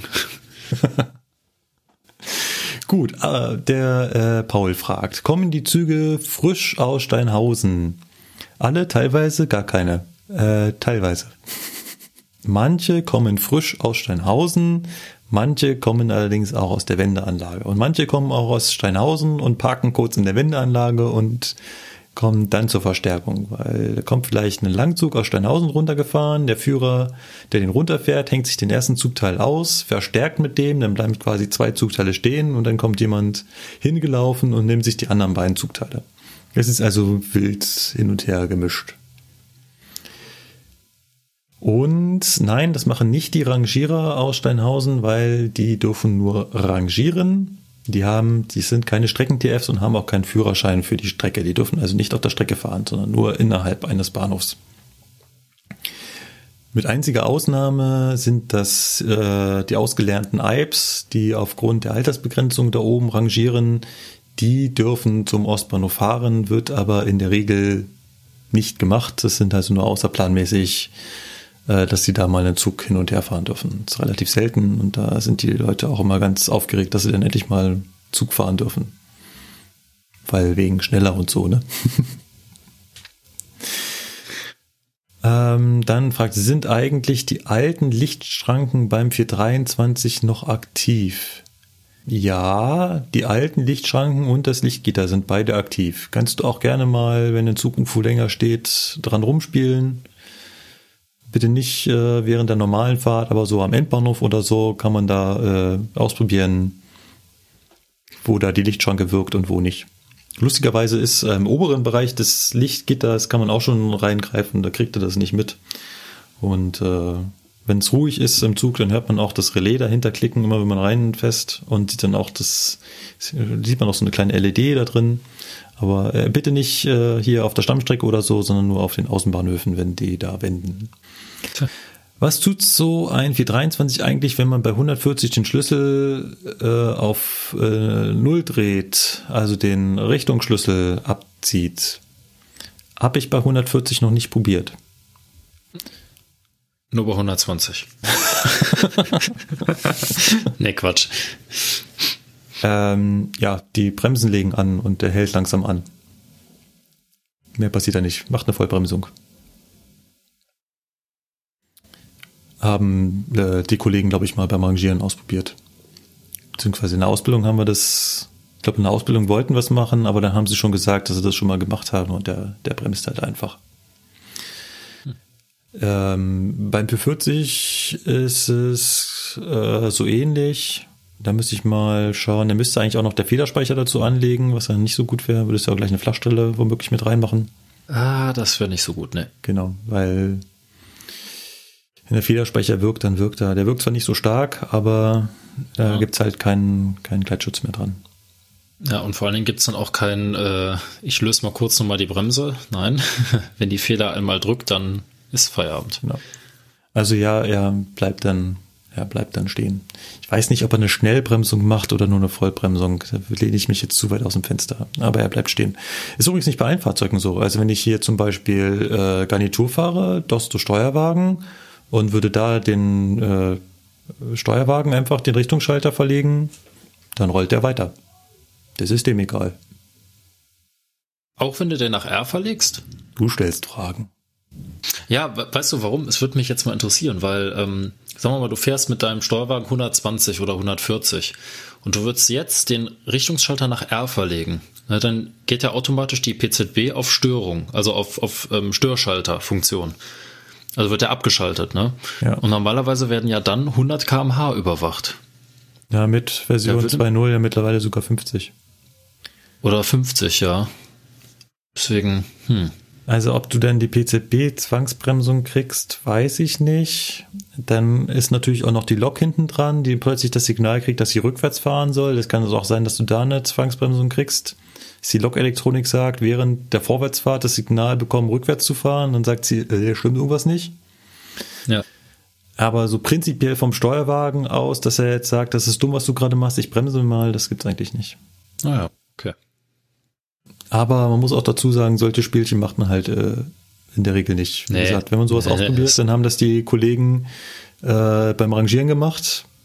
25 kmh. Und wahrscheinlich auch mit viel Schiss, dass sie ganz schnell noch irgendein anderes Bremssystem haben Ackermann. und, und, und sich das überlegt haben. Aber so während der Fahrt irgendwie mit Fahrgästen oder vielleicht gar auf einer Leerfahrt oder so, da macht man das nicht.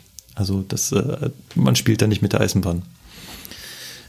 Das müsste man eigentlich mal so einem ähm, Abnahmelokführer, müsste man das mal auf den Zettel schreiben, dass er das mal machen soll. Ja, stimmt. Also ich gehe mal davon aus, dass es da auch getestet wird.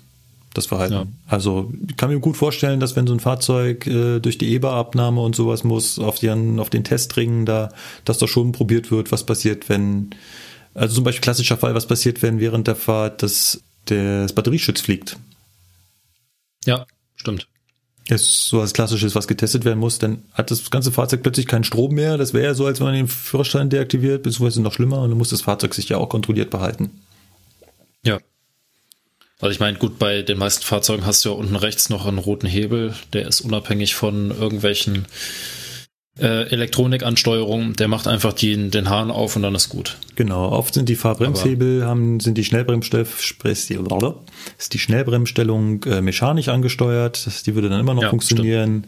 Ähm, die Fahrzeuge mit Führerbremsventil haben da eine mechanische Steuerung für, dass die Schnellbremsung funktioniert.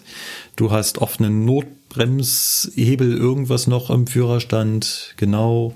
Und zumindestens bei äh, Triebzügen ist es so, wenn die stromlos sind, da geht da die äh, äh, die, die, die, die Schleifen auf und äh, du würdest ganz schnell stehen. Ach, die machen echt die Schnellbremsschleife auf? Ja, oder Sicherheitsschleifen, Schnellbremsschleifen, Ah, ach so, ja. wie auch Okay. immer sie heißen. Und dann zischt da irgendein Ventil ab. Beziehungsweise wird das Ventil allgemein durch Strom äh, gehalten und wenn da kein Strom mehr drauf ist, zischt es halt weg. Ja, klar. Und ähm, die letzte Frage, was tut eigentlich der Stecker unter den Sitzen direkt hinterm Führerstand vom 423? Also alle Kollegen, die auf einem 423 unterwegs sind von euch, alle Hörer, die können jetzt mal an Schluss oder an die Spitze laufen und unter die erste Sitzbank gucken, gleich hinterm Führerstand, wenn da jemand sitzt. Ich habe den schon mal gesehen. Einfach zwischen die Beine, das klappt schon. Ja, ja, genau. Warten Sie mal, ich muss doch mal was nachgucken. Die haben im Podcast gesagt, ich soll da hingucken. Ja. Entschuldigung, junge Frau, darf ich mal ganz kurz? naja. Genau. Ähm, was ist das? Das ist, da kann man eine externe Lautsprecheranlage anschließen. Sprich, die Disco Station, wenn man das Ding zum Das Partyzug macht. Ja, oder auch ein Mikrofon, um Beschallung durchzuführen. Das geht ja. Haben andere Fahrzeuge auch an anderen Stellen. Ist, glaube ich, ein XLR-Stecker, wenn ich mich nicht ganz irre. Oh, das ist jetzt, was ihr fragt. Ich tippe ganz aktuell, Naja. darauf, dass es XLR ist. Ja. Also ich kenne das aus den ähm, Intercity-Wagen. Also wer das schon mal gesehen hat, wer sich schon mal gefragt hat, "Hä, warum habe ich denn hier im Abteil so eine komische Dose da oben? Da kann ich ja gar nicht meinen Laptop anschließen. Was ist das? Und warum ist da so ein Lautsprecherzeichen daneben? Das ist tatsächlich eine Dose für ein sogenanntes MAMG. Also ein mobiles Musikansage und keine Ahnung was Abspielgerät. Ja. Ja, also ein Gerät, womit man theoretisch auch Musik abspielen kann. Oder halt manuell Ansagen machen kann, wenn halt die Beschallung irgendwie defekt ist, die Sprechstelle oder so. Ja, es ist eher mehr so für Sonderzüge und sowas gedacht, ne, glaube ich. Ja, richtig. Wenn du halt wirklich äh, einen Reiseführer da hast, der irgendwelche Ansagen machen soll und halt auf dem Führerstand nichts verloren hatte. Ja. Ähm, genau. Und er bemerkt, dass sich, äh, dass sich die Podcast-Länge etwas geändert hat von der ersten bis zur letzten Folge. Er schreibt hier, die dritte Podcast-Folge war gerade mal 18 Minuten lang und äh, jetzt sind wir bei über drei Stunden. Ähm, ja, aber kleine Anekdote zur Folge 3. Das war, glaube ich, so, dass ähm, wir mittendrin waren eigentlich noch und plötzlich moderiert äh, Patrick ab. Und wir, äh, warte mal, wir wollten doch eigentlich noch. Ja, jetzt zu spät. ähm, genau, das zur Folge 3. Und dann letzter Kommentar auf YouTube. Und zwar, ach Gott, ich kann den Namen leider nicht aussprechen. Ein User mit Anfangsbuchstaben W schlägt vor, Trinkspiel Doppelpunkt. Jedes Mal, wenn du quasi hörst, trinken. Äh, keine schlechte Idee. Da müssten wir ja quasi die ganze Zeit trinken. Ah, ja, das äh, habe ich mir auch geantwortet. Das wäre ja dann quasi so, als würdest du quasi zum Trinken quasi animieren. ja, ähm, Kritik angenommen. Ich versuche darauf zu achten. Ich glaube, er meint mich aber auch damit, würde ich mal behaupten. Ich, ich sag das, glaube ich, auch ziemlich oft. Passiert. Das, das, ist schlimm, dass man da in solche Phrasen ver verfällt. Also ich sag ganz oft Fun Fact. Ja. Auch stimmt. sehr gerne ist, ich würde sagen. Ja. Ja, und es ist quasi so, als ob, ja, ja. quasi so, als wenn man quasi. Ist halt auch ein cooles Wort, quasi. Ja, das ist so, so ein schönes Füllwort einfach. Ja. Es gibt ja. in anderen Sprachen, wie würde man quasi auf Englisch übersetzen? Boah, pff, keine Ahnung. Quasi, äh, naja. mal gucken, was Leo sagt zu quasi. quasi, äh, virtually? Nee. Ah, ah, ja. Es gibt aber auch das englische Wort quasi. Ach, wunderbar. Da muss man sich ja noch nicht mal umgewöhnen. Ach, Steht zwar in Klammern rare, also selten, aber das ist cool. Die sprechen das genauso aus, quasi. Ach ja. Nun gut. Das war ja, allerdings erst. das war erst äh, die ganzen Fremdplattformen und E-Mail. Jetzt kommt noch unsere eigene Homepage. Das hat ganz schön zugenommen. Auf der alten Webseite hatten wir kaum Feedback und jetzt äh, auf der Zugfunkseite geht das ganz schön ab. Aber ich finde das echt gut. Also muss ich ganz klar sagen. Ist vielleicht auch so ein bisschen einfacher mit äh, WordPress, weil da muss man auch nichts machen. Also ihr braucht eigentlich nur den Text eingeben und abschicken. Ihr müsst keinen Namen eingeben, keine E-Mail-Adressen, das ist alles nur nice to have. Und äh, das landet alles bei uns. Ich, ich hasse diese Webseiten, wo man dann, also ganz schlimm ist, man muss irgendwo eingeloggt sein. Oder man muss noch irgendwelche doofen Fragen beantworten. Ja. Obwohl Fragen beantworten, oh, das fand ich lustig. Das kam neulich, äh, ach Mist, ich habe vergessen, wo das war. Ähm, ganz viele Zeitungen haben doch mittlerweile ihren Kommentarspalten abgeschickt, weil zu viele Hasskommentare drunter gelandet sind. Ja. Und so ist es so, dass ganz viele dieser Hasskommentarschreiber noch nicht mal den Artikel gelesen haben, sondern meistens nur die Headline lesen und maximal noch das Fettgedruckte darunter und dann sofort ihre Wut über alles Mögliche rauslassen. Und hat so eine Zeitung, war das Norwegen, Skandinavien irgendwo eingeführt, ähm, bevor man den Kommentar schreibt, also du kannst den Kommentar schreiben und danach mu musst du noch eine Frage beantworten, inhaltlich zu dem Text. Okay.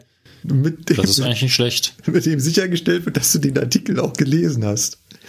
Was ja eigentlich total easy ist. Also der, die müssen ja nur in ihrem äh, Content Management System müssen die ja quasi nur äh, ein Feld oder Felder hinterlegen, wo der Autor dann halt eben zwei, drei Fragen hinterlegt, die dann zufällig abgefragt werden, wenn du einen Kommentar äh, abgibst. Ja. Das einzige Blöde daran ist, du brauchst irgendwie eine Intelligenz, die die, die, die Antworten dann halbwegs gut umsetzt. Ne? Also wenn du noch irgendwas fragst, ist natürlich immer die Frage, wie, eine, wie antwortet derjenige? Schon eine Zahl kann man in, man kann sie als Zahl hinschreiben, man kann sie als Wort hinschreiben, man kann sie als Kommazahl hinschreiben, man kann sie runden. Ja, ja. ja. Aber die Idee finde ich toll. Aber bei uns braucht man eigentlich nur den Text hinschreiben und los und es kommt alles bei uns an. Das Einzige, wo ihr durch müsst, ist durch so eine kleine Filteranlage, ähm, die halt den Spam rausfiltert. Der Spam ist ganz schlimm. Es gibt scheinbar ganz viele Bots, die einfach nur das Internet abscannen nach WordPress-Seiten und dann da drauf rumposten. In der Hoffnung, dass äh, irgendjemand sein WordPress so eingestellt hat, dass es automatisch erscheint oder dass jemand das einfach durchklickt, wird schon passen.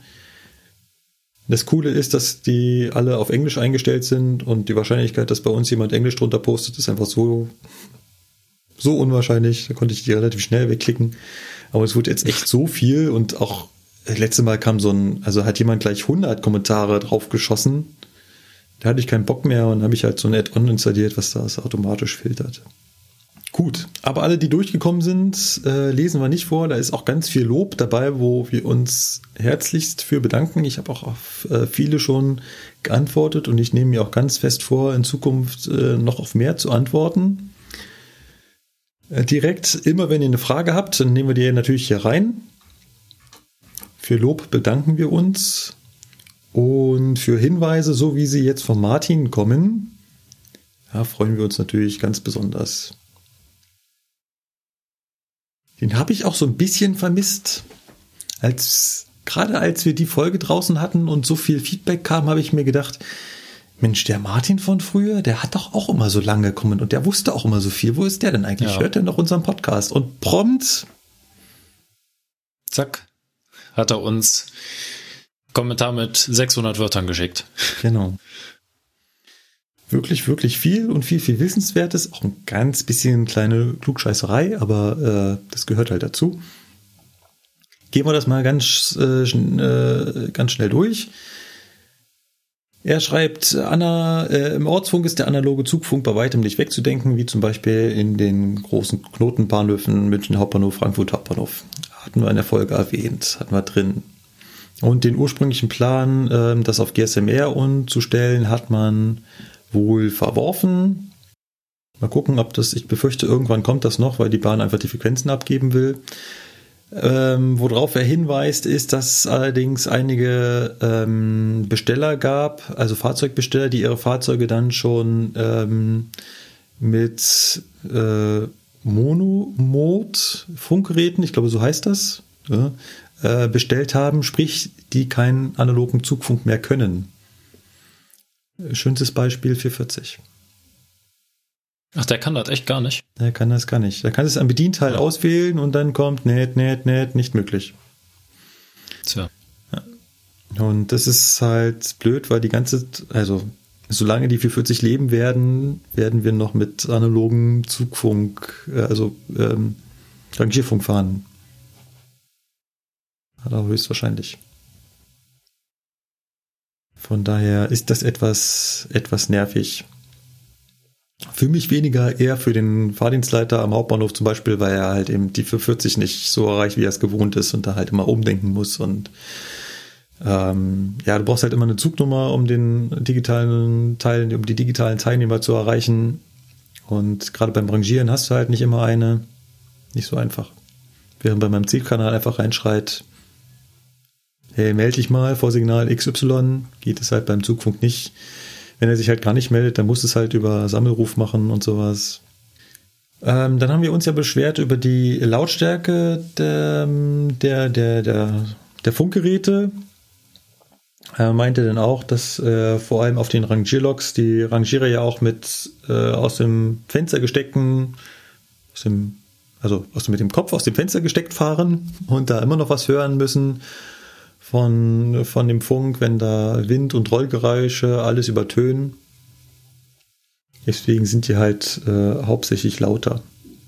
Ja, also kann ich nur bestätigen, ist ja auch nur logisch. Ähm, das war ja auch in dem Sinne gar keine Kritik irgendwie von wegen, warum haben die das so, so laut gemacht, sind die alle taub? Nein, es ist einfach nur auffällig, dass wenn man dann auf, äh, auf die Rangierer kommt, dass man dann zugedröhnt wird. Aber das ist ja, dass das normal ist, ist schon bekannt. Also, dass sie das nicht aus Spaß machen, war uns auch klar. Also von daher, ja. Vor allem halt diese, die Wind- und Rollgeräusche, die sind halt extrem laut. Dann beschwert er sich, dass ich die ganze Zeit vom E-Plus-Netz geredet habe. E-Plus würde es doch nicht mehr ergeben. Es wurde doch äh, von Telefonica gekauft. Ja, Martin, da hast du vollkommen recht. Das E-Plus-Netz wurde von Telefonica gekauft. Das weiß niemand besser als ich, der darunter zu leiden hat. Ich war nämlich äh, mit meinem privaten Handy die ganze Zeit im E-Plus-Netz und habe mich da super wohl gefühlt. Die hatten nämlich auch ein bisschen LTE. Und da, wo sie LTE hatten, da war man allein im LTE-Netz, weil kaum ein E-Plus-Nutzer hatte irgendwie LTE. Das war toll. Da hatte ich immer null Probleme, ordentliche Bandbreiten runterzukriegen. Jetzt muss ich mir das Netz mit Telefonica, also mit allen O2-Kunden teilen und es ist scheiße langsam. Es ist doof. Ich habe mich mit E Plus einzeln wohler gefühlt. Ja. Aber ich habe die ganze Zeit vom E Plus Netz geredet, weil es halt eben diese, diese Frequenz äh, Frequenzen werden halt immer noch als E-Plus-Frequenzen bezeichnet. Ich weiß zum Beispiel auch nicht, ob die Telefonica zu 100% übernehmen durfte oder ich glaubte, da war was, dass die ähm, das teilweise abgeben mussten, weil sie sonst zu viel, gehabt, zu viel UMTS-Frequenzen gehabt hätten. Ähm, dann meint er, GSMR würde äh, weiterhin ins Telekom-Netz roamen. Ja, das, äh, davon gingen wir ja auch aus, dass das so ist. Dann ging es um die Anzahl der SIM-Karten. Das ist ein schönes Thema. Martin ist sich sicher, dass man nur eine SIM-Karte benötigt, weil dieses Roaming ins Telekom-Netz halt echtes Roaming ist. So wie auch ein normales Handy ins Ausland zum Beispiel roamen würde. Und da braucht man ja auch nur eine SIM-Karte, deswegen würde im GSMR-Zugfunkgerät auch nur eine SIM-Karte stecken. Äh, ob das wirklich so ist, bitte mit Fragezeichen versehen. Ich versuche das noch rauszufinden. Ich habe meinen, äh, meinen Teamleiter gefragt, der auch Eisenbahn studiert hat. Er meint, da sind zwei SIM-Karten drin. Allerdings hat er auch dazu gesagt, dass er die Informationen eher aus seiner Ausbildung beim Fernverkehr hat, was dann womöglich auf die gleiche Quelle wie beim Lukas zurückzuführen ist. Ja, Wahrscheinlich. Also mein letzter Stand ist auch zwei, aber wie gesagt, nur gehört, nie gesehen. Genau, dann habe ich mich noch mit jemandem unterhalten, der in seiner Ausbildung sich sehr viel mit GSM beschäftigt hat. Wenig mit GSMR, sondern hauptsächlich mit GSM. Und er meinte, dass er das für unwahrscheinlich hält, dass es richtiges Roaming ist, weil dieses System, was hinter Roaming steht, äh, einfach nicht dafür ausgelegt ist, dass es zwei unterschiedliche Netzarten äh, miteinander verknüpfen kann. Das heißt, da ist ja noch dieses Abrechnungssystem hinter, beziehungsweise Daten werden ja durch dieses, oh, ich weiß nicht mehr, wie es hieß, geleitet. Ähm, und das müsste dann ja auch zwischen der DB als Netzbetreiber funktionieren und Telekom als Netzbetreiber. Und das, dieses Telekom-Netz muss dann damit umgehen, dass es irgendwie GSMR-Telefonnummern mitgeteilt bekommt. Also er fand das sehr, sehr fishy, dass das funktionieren soll. Sehr fishy. ja. Wir versuchen das noch rauszufinden. Ich habe da noch eine weitere Quelle, die ich gerne anpieken will. Und ich wollte auch mal den Philipp fragen, ob er nicht einfach mal sich einen äh, Werkstattmitarbeiter schnappt. Und, ich dachte äh, schon. Ich wollte einfach mal den Philipp fragen, ob er nicht mal so ein GSMR-Gerät ausbauen kann. Genau. Gucken wir einfach nach. Ja. Richtig. Denke ich auch, ne? Torx-Schraubendreher mitnehmen und ab geht es. So machen wir das. jo. so, Notrufe werden immer zellbasiert weitergeleitet, egal ob PGSM oder im GSMR. Nein, im PGSM gibt es keine Notrufe, die funktionieren dort nicht. Hat man mir zumindest erzählt. Ich habe es noch nicht ausprobiert, während ich im PGSM bin, auf diesen roten Knopf zu drücken. Mir hat man erzählt, das funktioniert nicht und so steht es bisher auch in allen Quellen. Er schreibt, man verzichtet, man hat nur darauf verzichtet, weil der Aufwand zu groß wäre, bei den Telekom-Zellen einzutragen, wo der Notruf hingehen würde. Hm. Mhm. Hm. Weiß ich nicht. Also wenn das so ist, gut, ich kann es mir nicht vorstellen, weil wie gesagt an den Quellen steht, dass PGSM einfach diese diesen Notruf, diesen Sammelruf, also nee, diesen Gruppenruf mit Priorität einfach nicht unterstützt. Das gibt's da nicht. Also wir kriegen das auch in der Ausbildung immer wieder gesagt, dass Notruf bei PGSM nicht funktioniert. Ja, die Frage ist ja, genau warum es nicht funktioniert. Martin sagt ja, ja, es funktioniert nicht, weil es nicht eingegeben wurde. Ich behaupte, es funktioniert nicht, weil PGSM das gar nicht unterstützt.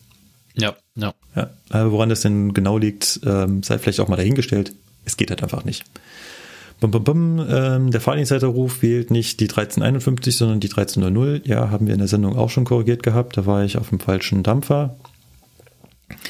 Dann GSMR-Vermittlung. War leider der Einzige, der zur GSMR-Vermittlung was zu sagen hatte. Er meint, dass es das in größeren Knotenbahnhöfen äh, gibt, einfach weil man, wenn man da die Fahrdienstleiter-Taste drückt, äh, ja, das quasi Lotto wäre, bei wem man landet. Er führt da zum Beispiel Frankfurt Hauptbahnhof an, also Frankfurt am Main Hauptbahnhof. Hier in München ist es so, wenn man da die 2 drückt, landet man bei der Überwachung. Überwachung nennt er sich immer. Bei der ZÜ? Nee, nicht Oder? bei der ZÜ, nicht bei der Zugüberwachung. Dann bei der Betriebsüberwachung, bei der BÜ. Äh, sondern ich, der sitzt Oder? auch da oben im Turm. Das ist, äh, der hat halt nur keinen Stelltisch, sondern ist, glaube ich, derjenige, der da äh, die, das Obersagen hat. Aber ganz sicher bin ich mir da nicht. Aber es ist halt okay. quasi keine so richtige Vermittlung, sondern es ist halt einfach einer, der da definiert rangeht, wenn man da drauf drückt und äh, wenn man dem dann sagt, du so und so und dann funktioniert das. Da bin ich schon ein, zwei Mal gelandet. Einmal habe ich, glaube ich, über analogen Zugfunk einfach niemanden mehr erreicht, gar niemanden. Und das andere Mal war ich, glaube ich, auf der Zufahrt zum Hauptbahnhof und habe die zwei gedrückt und bin dann auch bei ihm gelandet. Also die Fahrdienstleiter aus Köln meinten zu uns, äh, wenn man in Köln die zwei drückt, dann kommt man beim Helfer raus, also beim Fahrdienstleiterhelfer. Und wir waren oben auf dem Stellwerk einen ganzen Tag lang und es war tatsächlich so, die Fahrdienstleiter, die vorne vor der Stellwand sitzen, ähm, keiner, da hat gar nicht das äh, GSMR geklingelt, sondern immer nur beim Helfer. Die konnten zwar von ihrem GSMR aus anrufen, mhm. aber da hat nie irgendwas geklingelt. Mhm. Das fand ich auch witzig. Ja. Das ist natürlich auch eine Variante, gut, damit der, umzugehen, ja. ja der, der Helfer, der hatte auch nichts anderes zu tun. Also der hatte auch keinen Stelltisch vor sich, mhm. deswegen macht es wahrscheinlich auch Sinn. Ja. So, Hoch- und Runtertaste war übrigens nicht immer die Wahlwiederholung, beziehungsweise die Liste eingegangenen Anrufe. Das kam mit einem Software-Update vor ein paar Jahren. Das wusste ich nicht. Und äh, auf einigen Fahrzeugen, wie zum Beispiel auf dem Taurus, funktioniert das bis heute nicht. Gut zu wissen. Mhm. ähm, Rufumleitung könnte man übrigens genauso auf so ein normales Diensthandy einrichten. Ähm, das hat äh, im Nachgespräch der Robert vom Fitz Podcast, äh, das ist, kriege den aber nicht ausgesprochen, vom, das hat der Robert vom Fitz Podcast auch erzählt, dass es bei äh, den funktioniert, dass er sich das digitale Zugfunk auch aufs äh, Diensthandy umleiten lassen kann. Ja. Ist halt bei uns. Ja, ich denke mal, wenn die äh, Nummer hinterlegt ist oder mhm. registriert ist, dann ist das wahrscheinlich. Das muss irgendwie freigeschaltet ne? sein dafür. Mhm, ja. Ach so, nochmal übrigens zu dieser zweiten SIM-Karte. Ein Argument dafür, dass zwei drin sind, ist zum Beispiel, dass an diesem Handfunkgerät, was wir, was die Rangierer dabei sich haben, was wir ja auch äh, berichtet hatten, das hat definitiv nur eine SIM-Karte und es kann nicht äh, ins PGSM telefonieren. Genau. Sprich, wenn es mit einer funktionieren könnte, gibt es ja keinen Grund, warum das PGSM das nicht auch können sollte. Vielleicht. So, als Argument. Wäre eine Möglichkeit, das so zu erklären, ja. Aber eigentlich müsste man das echt mal nachgucken. Ich muss mal dran denken, wenn ich äh, irgendwie jetzt die Tage mal wieder im Bahnhof bin, vielleicht äh, ist ja zufällig einer in der Werkstatt da am Rumschrauben. Gucke ich mal. Äh, dann meint er noch, dieses äh, Rangieren ohne Rangierfunkgruppen muss nicht zwingend in der Push-to-Talk-Methode betrieben werden. Äh, ja, man kann halt ständig miteinander telefonieren und die Leitung aufrechterhalten. Äh, ja, klar. Das geht auch. Ähm, ganz, ganz klarer Fall. Äh, ich hatte es selber auch schon gemacht. Wie war denn das noch? Ich glaube, die hat einfach von ihrem Rangierhandy zwei dann meine Zugnummer und dann 01 und dann anrufen und dann hatte ich quasi ein Dauergespräch ja. mit der. Also mit der Zugführerin, die mich dann, äh, die dann hinten Genau. auf dem Zug saß. Genau. Also das klar, das geht natürlich auch. Nur äh, es gibt halt auch die Variante, dass man Rohr benutzt und ähm, damit Push-to-Talk macht. Klar. Ne? Und dann hat man halt jedes Mal die Verzögerung beim Verbindungsaufbau. Genau, weil da muss man immer erst warten, bis am äh, Zugfunkgerät sprechen sie steht, weil Mhm. wenn man sonst vorher reinlabert, äh, hört halt nichts. Ne? Und dann geht's noch um die äh, schwarzen Punkte auf den Bremsprobeanzeigen. Da hatten wir gesagt, also die Bremsprobeanzeigen sind die draußen am Wagen beziehungsweise an den Loks.